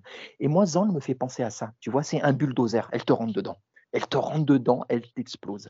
Mais elle est aussi, euh, même si elle s'améliore, techniquement, c'est quand même, euh, c'est pas la fille la plus technique qu'on Non, non, connaît. c'est clair, c'est clair. Elle a quand Beaucoup de même volume. De toute façon, c'est le, le propre un peu des combattants, combattantes qui mettent du volume. C'est souvent, c'est quand même signe d'une certaine forme d'imprécision. euh, Voilà, c'est ça, exactement. Et, et on sait aussi que euh, au niveau euh, émotionnel, elle a des failles aussi. On l'avait vu, bah, les deux combats contre Rose. Le premier, elle s'était fait bouffer avant, et le deuxième pendant. Voilà, clairement, elle est passée un peu à côté, à côté de ces events. Et en face d'elle, elle a la fille quelque part qui est le pire match-up sur le papier. Oui, c'est ça. Exactement. Ouais. euh, voilà, parce qu'elle peut lui rentrer dans la tête, euh, euh, pas au niveau du trash talk, mais au niveau, elle peut annihiler son jeu. Voilà, elle l'a Ah, déjà c'est plus dedans, en fait, qu'elle va l'embêter. Voilà, exact, exactement. Voilà, parce que c'est exactement parce qu'on a le combat contre Rose euh, euh, quand elle a repris sa ceinture, on a dit oui, Rose a fait un mauvais combat, certes, mais c'est aussi parce que Esparza l'a fait complètement déjouer et lui a fait faire un mauvais combat. Et c'est vraiment exactement ce genre de combattant, combattante. Elle n'est pas spectaculaire, mais par contre, elle arrive à te pourrir le match et à complètement annihiler tes styles. Et à voir si, moi je pense que Zhang va lui rentrer dedans, elle a de quoi le faire, mais attention, il y a une possibilité non négligeable. Esparza, elle a quand même énormément, euh, elle a déjà été championne avant, euh, elle a énormément d'expérience. Ah ouais. Qu'est-ce qui va se passer si elle arrive à laisser passer l'orage ou à ne pas se faire toucher et si elle arrive à amener le combat au sol, tu vois, ou au Elle clinch peut le gagner. Voilà, qu'est-ce qui va se passer? Voilà, c'est, je suis pas certain que Zhang ait les armes pour, euh, pour se sortir de ce bourbier, d'un bourbier comme ça. Je suis complètement d'accord. Complètement d'accord. D'un prime abord, quand tu prends les deux combattantes comme ça, tu te dis, bah, Ozang a juste énormément de, de compétences, éminemment plus fortes debout, etc. Mais c'est vrai que sur certains. Alors, euh, je- dans, dans aucun monde, je, je vois Esparza la, la connecter euh, debout. hein. Mm. Moi, ça, ça n'existe pas. Euh, parce qu'en plus, Zhang, euh, elle, va prendre confiance, je pense, assez vite avec son striking. Elle va se sentir assez à l'aise. Mais par contre, c'est ça, c'est sur les changements de niveau. Comment elle va défendre le clinch, comment elle va défendre la, la lutte, comment elle va descendre euh, si elle est un peu dos à la cage. Tu sais, c'est ces moments-là qui vont être difficiles. La clé, c'est le déplacement, encore une fois. Si elle arrive à bien se déplacer, et elle est capable de le faire d'ailleurs, Mm. si elle est capable de, de, bah, d'éviter justement ces trucs en ligne là pour, pour essayer de, de perturber un peu ses- sa- ce qu'elle réussira à mettre en place, elle gagnera sans problème. Par contre, si j'avoue, elle est, elle est prise un peu et que, que les minutes s'égrènent en top contrôle d'Esparza, même si elle met pas beaucoup de coups, mais c'est, c'est, c'est, ouais, c'est de la lutte quasi défensive en fait, Mm. offensive-défensive, et bah, elle va prendre les rounds en fait, Esparza. Donc, euh, Ouais, c'est ça, c'est de la lutte qui, comme tu dis, c'est ni offensif ni défensif, c'est de la lutte qui nullifie en fait. Mm. Qui, nullifie le game, qui nullifie l'adversaire, qui nullifie ce qui est en train de se passer. Et c'est exactement ce qui est arrivé contre Rose, parce que contre Rose, tu vois, c'est difficile de dire qui prend vraiment les rounds ou quoi, machin. Tu as une espèce de magma, il se passe rien. Mais comme tu dis, les minutes s'égrènent, les rounds passent, et elle en fait juste, juste le poil suffisant de plus pour. Et tu termines après avec un combat où tu n'as pas compris ce qui s'est passé en fait. Mm. Tu n'as pas compris ce qui s'est passé, juste que tu n'as pas eu le, pas eu loisir de te, de te, euh, bah, de développer ce que tu voulais développer, quoi. Et, et autant physiquement, voilà, Zhang, elle est immensément supérieure au niveau de la puissance, mais a-t-elle ce QI fight et cette lucidité suffisante pour échapper euh, euh, bah, à ce bourbier éventuel? Ça, je ne sais pas, j'en suis pas sûr. Parce que je la crains, hélas, un poil fragile à ce niveau. Ouais, c'est possible. Après, souviens-toi qu'elle a changé de d'organisation aussi. hein. Euh, Oui. Depuis deux combats, je crois maintenant, elle est, euh, elle est au Fight Ready. Euh, donc, elle est passée aux États-Unis hein, pour le coup. Et quelque part, euh, peut-être que ça lui fait du bien. Oui, c'est Tu possible. vois, c'est, c'est- Ouais. Parfois, les effets sont pas immédiats, mais sont durables après. Parce qu'on on te, on t'inculque une science différente, euh, on, a, on peut faire du travail bien précis, etc. Euh, moi, je, écoute, je, je crois. En plus, elle a pas bossé avec Cerudo là sur ce combat? Ça me dit quelque Alors, chose, ça. Celui-là, je ne sais pas. Je sais qu'elle y était pour les deux précédents. Ouais. Voilà. Celui-là, ça, je- celui-là, je ne sais pas. Je ne saurais pas te dire. Alors, autant, autant Cerudo, euh, voilà, on- j'ai pas, j'ai pas, j'ai à peine envie d'en parler. Autant Cerudo coach, euh, c'est quand même Mm. du sérieux. hein. Oui, C'est quand même du sérieux. Enfin, je veux dire, et, et à mon avis, le, le combat est bien préparé pour elle. Je pense vraiment qu'il est bien préparé. Donc, si tu vois, dans la perspective d'un combat qu'elle va dominer sur le premier et le deuxième round, à mon avis, elle n'en laissera pas grand derrière. Ah oui, non, mais de toute façon. Et puis attention, elle s'est préparée. Là aussi, pareil. hein, Ils nous montrent ce qu'ils veulent. Elle soulève Nganou. Physiquement, voilà. Physiquement, au niveau de la puissance, au niveau de la condition physique. elle est, elle est au point. Voilà. C'est vrai que. Esparza, Esparza à côté, ça fait vraiment. Bah, euh, on y revient, tu vois, c'est l'un des thèmes du podcast, mais Esparza, elle fait combattante à l'ancienne en comparaison. Ouais, c'est clair. vraiment, voilà, c'est vraiment, c'est le, le JJB à l'ancienne, euh, c'est la condition physique euh, sans plus, voilà, c'est plus sur les styles même ou quoi. Donc, euh, donc euh, ça va être intéressant parce que si tu prends le combat de son côté, ça veut dire qu'elle va devoir quand même échapper à au moins un round ou deux de tornade absolue. Parce que quand tu as quand tu as Zand en face de toi qui te fonce dessus, ça doit pas être rigolo. C'est clair. Et, et d'ailleurs, euh, je, je pense qu'elle devrait, elle devrait vraiment justement mettre la pression d'entrée, euh, Zhang. Ah bah, elle est faite pour ça. On l'a vu Ouais. contre Andrage, on l'a vu contre Johanna la deuxième fois. euh, elle, pour le coup, c'est pas un diesel. hein. Donc, Ouais, euh, mais contre Rose, par exemple, tu vois, le premier round, enfin le, le seul round d'ailleurs. Bah, ouais, mais je me souviens de notre prévue où on avait dit soit ça va au bout, soit ça se finit Mm. super tôt. Ça s'est fini Mm. super tôt, et en fait, tu t'es rendu compte que Bon, Rose a, clairement, euh, euh, comment dire, elle a, enlevé la batterie de, de, de, avec ses déplacements, ses feintes et qui, l'ont complètement anesthésié, ce que, ce n'a pas du tout même. Euh, Il y a peut-être l'avant-combat aussi donc, que tu évoquais tout à l'heure. Là, en fait, euh, si, elle n'y va pas d'entrée, j'ai peur en fait que, bah ouais, que, ce soit chaque seconde qui précède sa chute, quoi, tu vois. Enfin, je sais pas. Pour moi, elle est obligée de, d'aller envoyer du bois d'entrée de jeu. bah, de toute façon, c'est un, peu son, c'est un peu son style, tu vois. Parce que si on voit le 5 rounds qu'elle avait fait contre Johanna lors de leur premier combat, mais c'est parce que Johanna, encore une fois, les styles font les combats.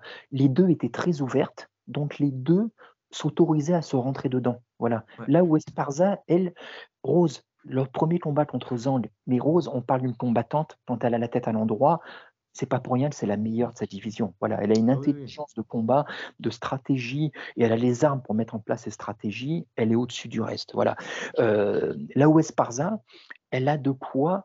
Elle sera pas du tout aussi ouverte que les autres. Elle va te, elle va te, elle va installer un, un faux rythme qui sera à même de dérégler possiblement la machine. Donc euh, euh, voilà. Mais pour autant, voilà, pour autant, là, on fait des spéculations. Je vois quand même Zhang favorite et je la vois euh, euh, capable justement euh, de, de, de, de, bah, de faire voler tout ça en, Ouais. en, en éclats. Mais c'est vrai comme toi, si ça dépasse par exemple le troisième round, on pourra peut-être commencer à se poser des questions. Je, suis- je suis assez d'accord avec cette thèse. Maintenant, il faut juste voir. Mais c'est vrai que pour le coup, autant des fois sur les combats féminins, on a tendance à avoir un avis un peu tranché, oui Mm. ou non, un tel ou un tel.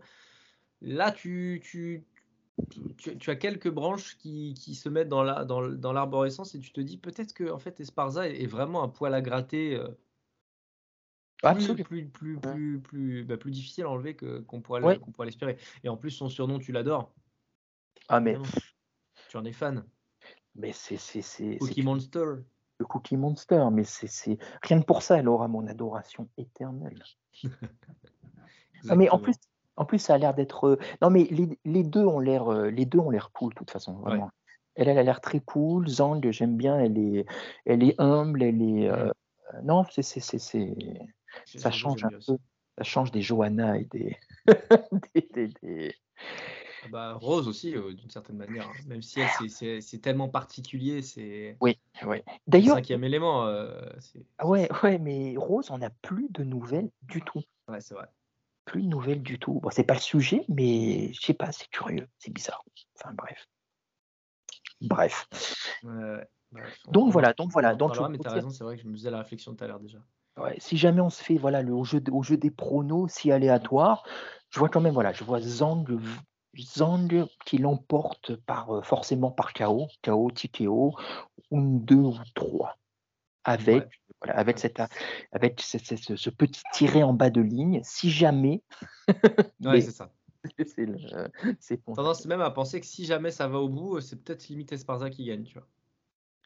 Eh, J'ai du mal c'est à- bah, pas, J'ai j'ai du mal à voir Zhang gagner en 5 en cinq rounds en fait. Bah- je pense qu'elle va gagner en- au, au troisième, moi, mais euh, Bah, le truc, c'est que voilà, si ça va au bout, ça voudra dire que Esparza a réussi à ne pas se faire connecter Ouais. et, à, et à, à contrarier la puissance de Zhang. Donc, donc il y a un souci. Il y a un souci dans la, dans la manière dont ça s'est déroulé.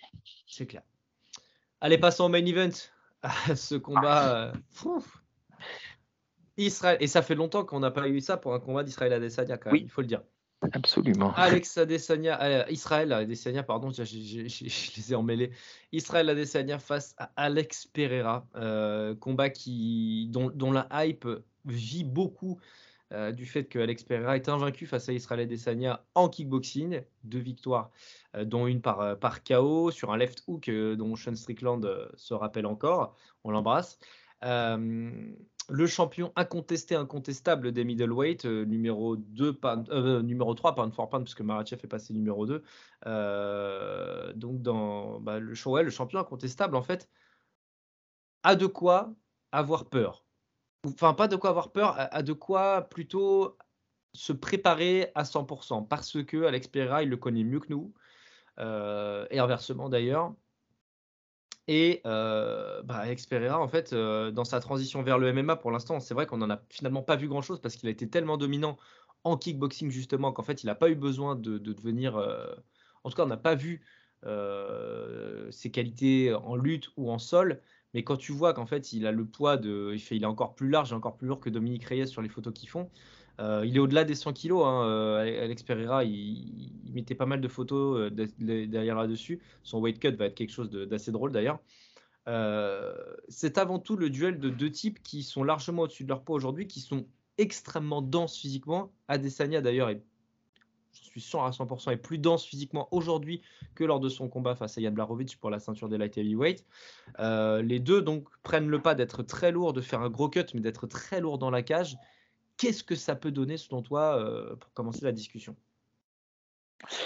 Euh, bah là, c'est pareil, on attend un peu comme les deux précédents combats, je trouve, enfin moi je le ressens comme ça, on attend une guerre potentielle, un énorme combat de striking incroyable, eu égard en plus à leurs deux précédents ou quoi, mais euh, on peut aussi être déçu. On peut aussi être déçu parce que ça peut aussi donner limite une Adesanya Romero, tu vois, c'est-à-dire avec un Adesanya qui est qui va juste pas refuser le combat, mais combattre de manière intelligente et de manière élusive comme on le, euh, bah, comme on lui connaît depuis quelques combats, tu vois. C'est-à-dire qu'il va s'éviter la guerre, et il va juste, euh, enfin juste entre guillemets, combattre de manière suffisamment intelligente pour combattre plus pour scorer et, euh, et éviter le danger de Pereira, tu vois. Voilà, sachant que, alors là tu as parlé du, du, du, du- sachant que Adesanya est un vrai combattant de MMA. Voilà, ce que pour moi n'est pas forcément encore Alex Pereira. Parce que tu On dis ne qu'on le sait pas. ben, on ne le sait pas. La seule chose où on pourrait un peu le savoir, c'est son deuxième combat qu'il a fait à l'UFC contre, Contre Michel 10, le grec? Non, contre Bruno Silva euh, à l'UFC. Ah ouais, exact. Ouais, t'as raison, t'as raison. On avait vu, on avait vu deux trois bribes, ouais. Voilà, et moi, ce que j'avais vu, ça m'avait pas du tout impressionné. Quoi. Au sol, il était très limité, très embêté. Et, euh, il est Euh, tellement lourd aussi. Ouais, mais tu sens Tu que j'ai pas. j'ai- Ouais, mais tu sens aussi que c'est pas trop son truc. Et j'ai l'impression qu'il l'a pas trop bossé. Quoi. Et il a seulement fait trois combats à l'UFC. Il l'a pas bossé depuis. Tu vois, surtout contre Strickland, ça s'est terminé très rapidement en striking. Euh, donc pour moi, pour l'instant, sur ce qu'il nous a montré, à moins qu'il ait depuis fait des choses dans son camp, hein, ce dont je ne doute pas, mais euh, sachant qu'il a bossé avec, euh, il a bossé avec Glover là, pour préparer ce combat, Ouais. Donc forcément Glover lui a montré euh, des choses. Mais sur ce qu'il nous a montré juste ici, c'est plus un combattant de kickboxing qui est à l'UFC que un combattant de MMA. Voilà. Alors que Adesanya, de son côté, lui est un combattant complet de MMA. Il est plus souvent debout, mais par contre, lui, sait, lui sait faire ses transitions. Donc, il a en plus ce côté, euh, euh, il aura plus d'armes à sa disposition. Je pense. Voilà. Et Donc, puis, il y a quand même quelque chose qu'il faut que les gens aient en tête euh, dans, dans- dans ce duel-là, c'est que euh, même si Israël Adesanya est une machine de guerre et probablement le, le combattant qui se déplace le mieux dans, dans une cage, dans un octogone, dans, tout ce que vous voulez, l'espace dans une cage du UFC, qui de surcroît n'est pas celle du, de, comment, de- celle d'Abu Dhabi, là, ou euh, du, merde, du, euh, ah, j'ai la- oublié le, de, de, de l'Apex, de l'Apex, voilà, excuse-moi. Je, merci, merci, de, merci de me corriger. Euh, qui n'est pas celle de l'Apex, qui est une cage plus courte. Là, tu as une grande cage au MSJ de surcroît et euh, la science du déplacement d'Adesanya va pouvoir être optimisée par rapport à celle qu'il avait dans un ring qui est forcément plus petit en termes d'espace. Et donc, il va pouvoir faire ses avant-arrière, il va pouvoir euh, boxer à la touche quasiment Ensuite, évidemment, ils vont s'envoyer des parpaings, hein, c'est une certitude.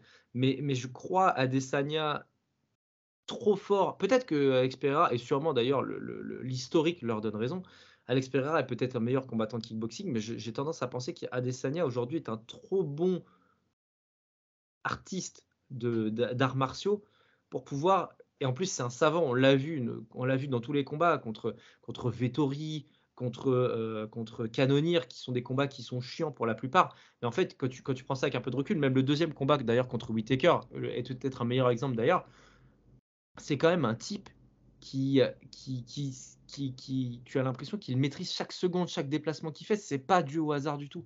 Et donc, quelque part, j'ai tendance à penser que même si Alex Pereira est, un, est, un, est un tueur à gage, hein, c'est Hitman le gars quand même, euh, j'ai tendance à penser que Adesanya ne fera surtout pas la connerie d'aller à la guerre. Si, eh, si envie de te dire, s'il l'a pas fait contre Canonir, pourquoi il la ferait contre Alex Pereira, tu vois?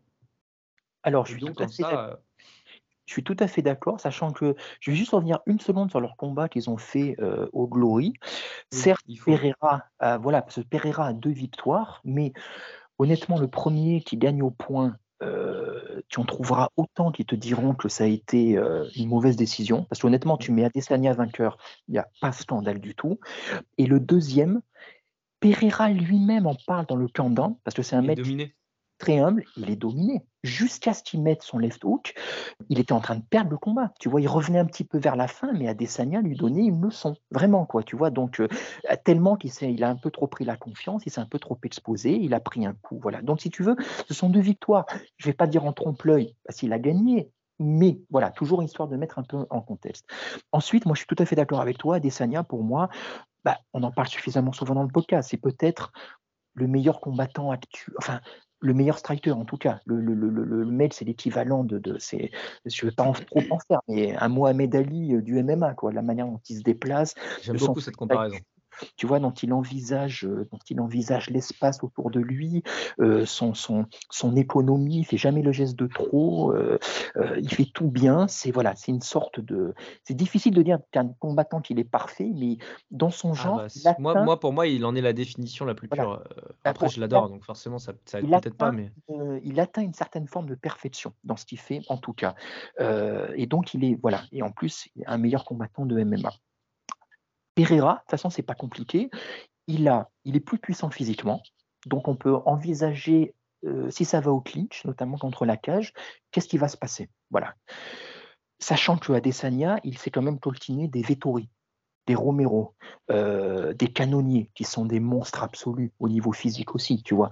Donc on peut envisager, en plus, il a pris de la masse pour ce combat, il saura le gérer. Euh, Pereira, il a le knockout power. Adesanya le sait mieux que nous. Donc, il va devoir rester à distance pour ne pas se, bah, pour ne pas se la prendre. Mais ça, on l'a déjà vu, il sait faire avec Romero, euh, avec tous les gars qu'il a affrontés. Mm.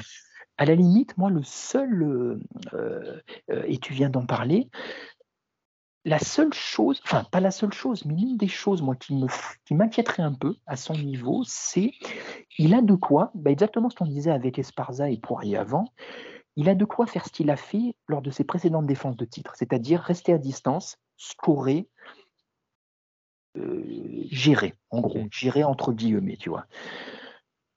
Est-ce que, est-ce que il va pas se laisser gagner par l'émotionnel pour une fois? Parce que je sais pas ce que tu en penses, mais je trouve que son discours là est un peu différent. Euh, voilà, sa préparation est différente, sa prise de poids et tout ça. C'est ça, voilà. Mais là, j'ai l'impression que J'espère qu'il va pas faire la bêtise, d'en faire quelque chose de personnel. Tu vois? C'est-à-dire, on le connaît, hein, il a un énorme ego. Son son ego, bah, dans le meilleur sens du terme, tu me le dis souvent, tu me dis: «C'est une bonne chose» parce que pour lui, c'est vraiment un carburant.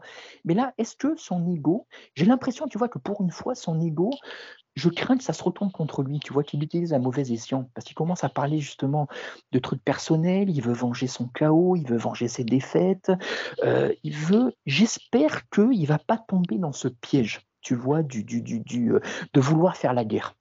Voilà, parce que ah. là, du coup, il s'exposerait, il casserait la distance, il se mettrait en danger, tu vois. Ah. Donc, moi, je t'avoue que c'est le principal, la principale crainte que j'aurais pour lui.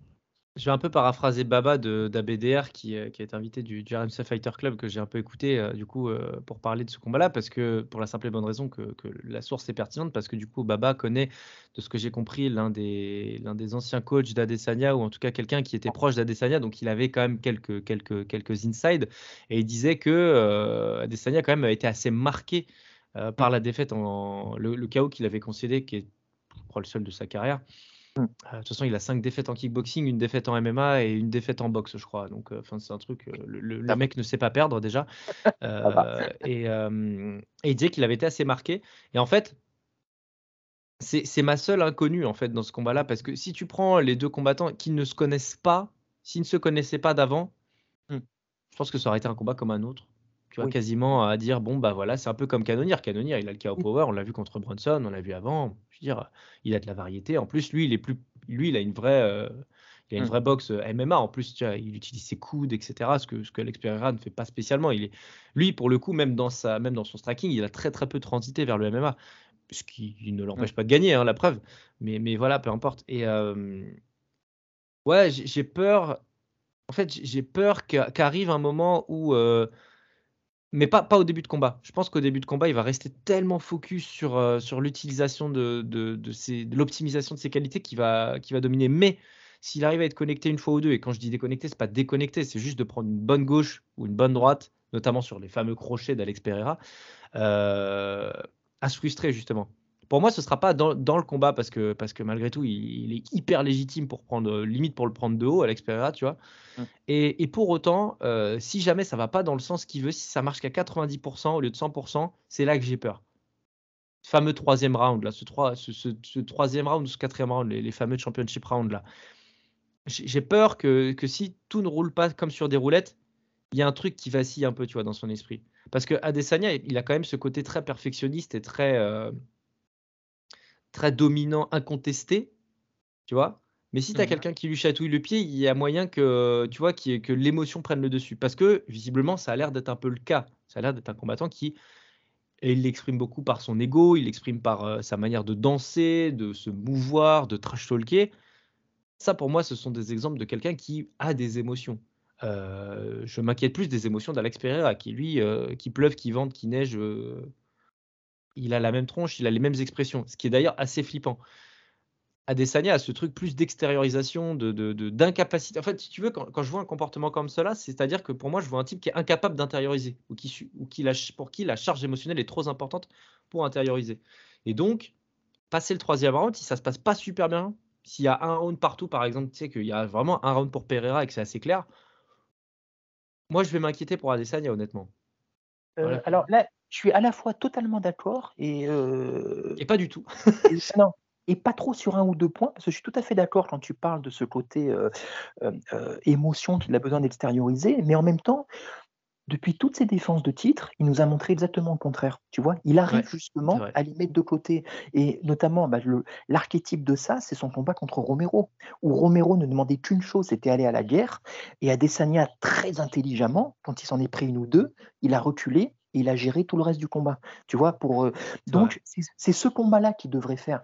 Et moi, à la limite, je m'inquiéterais presque autant, voire plus, si jamais, au contraire, il se met à mener, tu vois, et qu'il veuille faire, imaginons, il a trois ou quatre rounds d'avance parce qu'il danse, il fait ce qu'il veut, et il veuille en faire plus et marquer le coup et aller à la guerre et le mettre KO, tu Ça vois, absolument aussi, hein. le mettre KO pour venger euh, la défaite qu'il a subie, tu vois. Ça Là, va aussi, hein.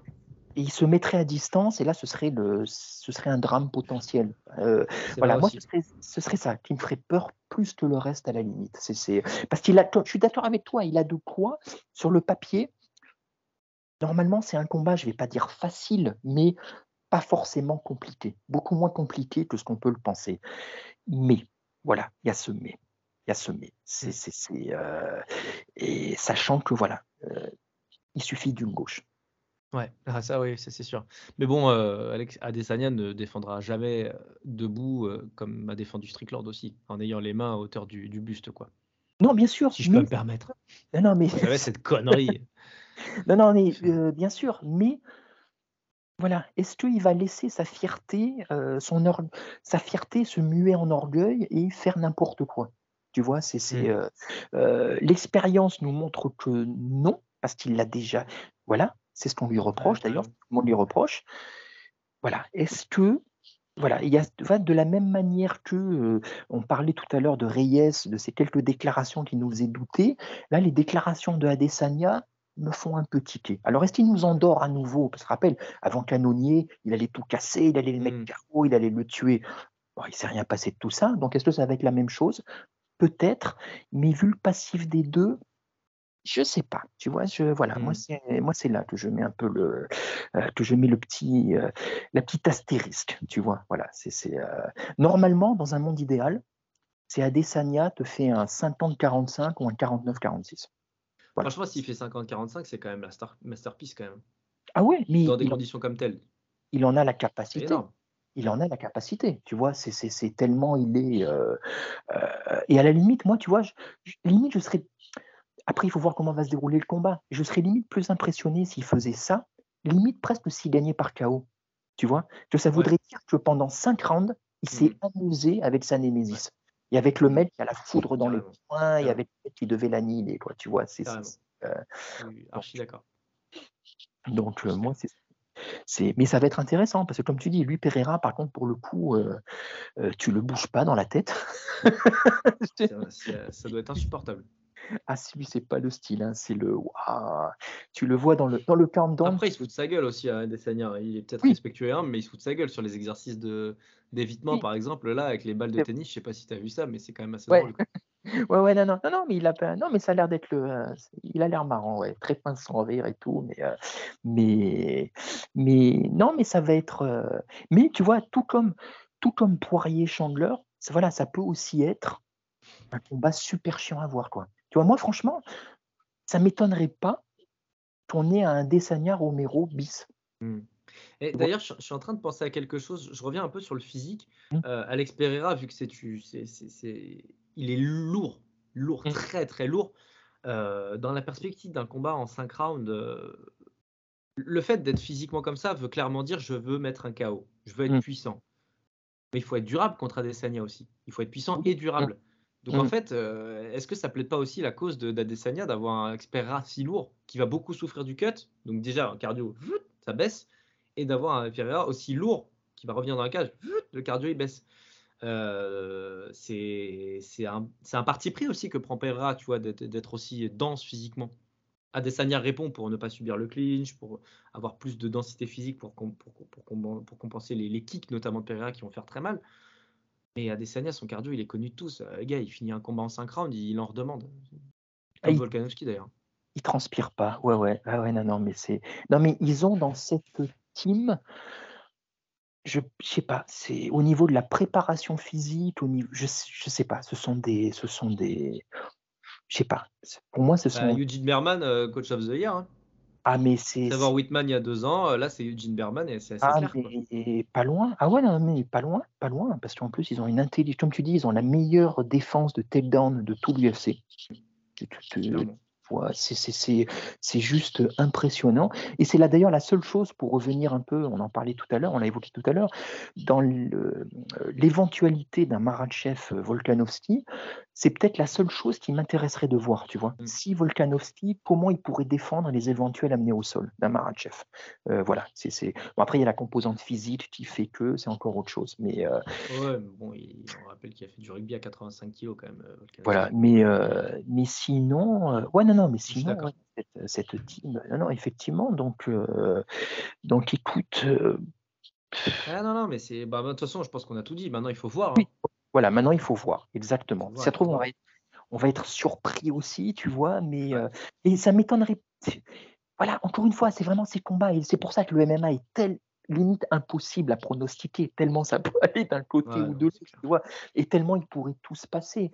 Mais, euh, mais disons que il ne m'étonnerait pas, tu vois, vraiment, je prends toutes les précautions Mm. nécessaires mais qu'on ait vraiment affaire à une vraiment un statement de Adesanya. Je sais pas pourquoi, tu vois. C'est le, pour moi là, il deviendrait vraiment le, là, il aurait tout fait dans sa catégorie.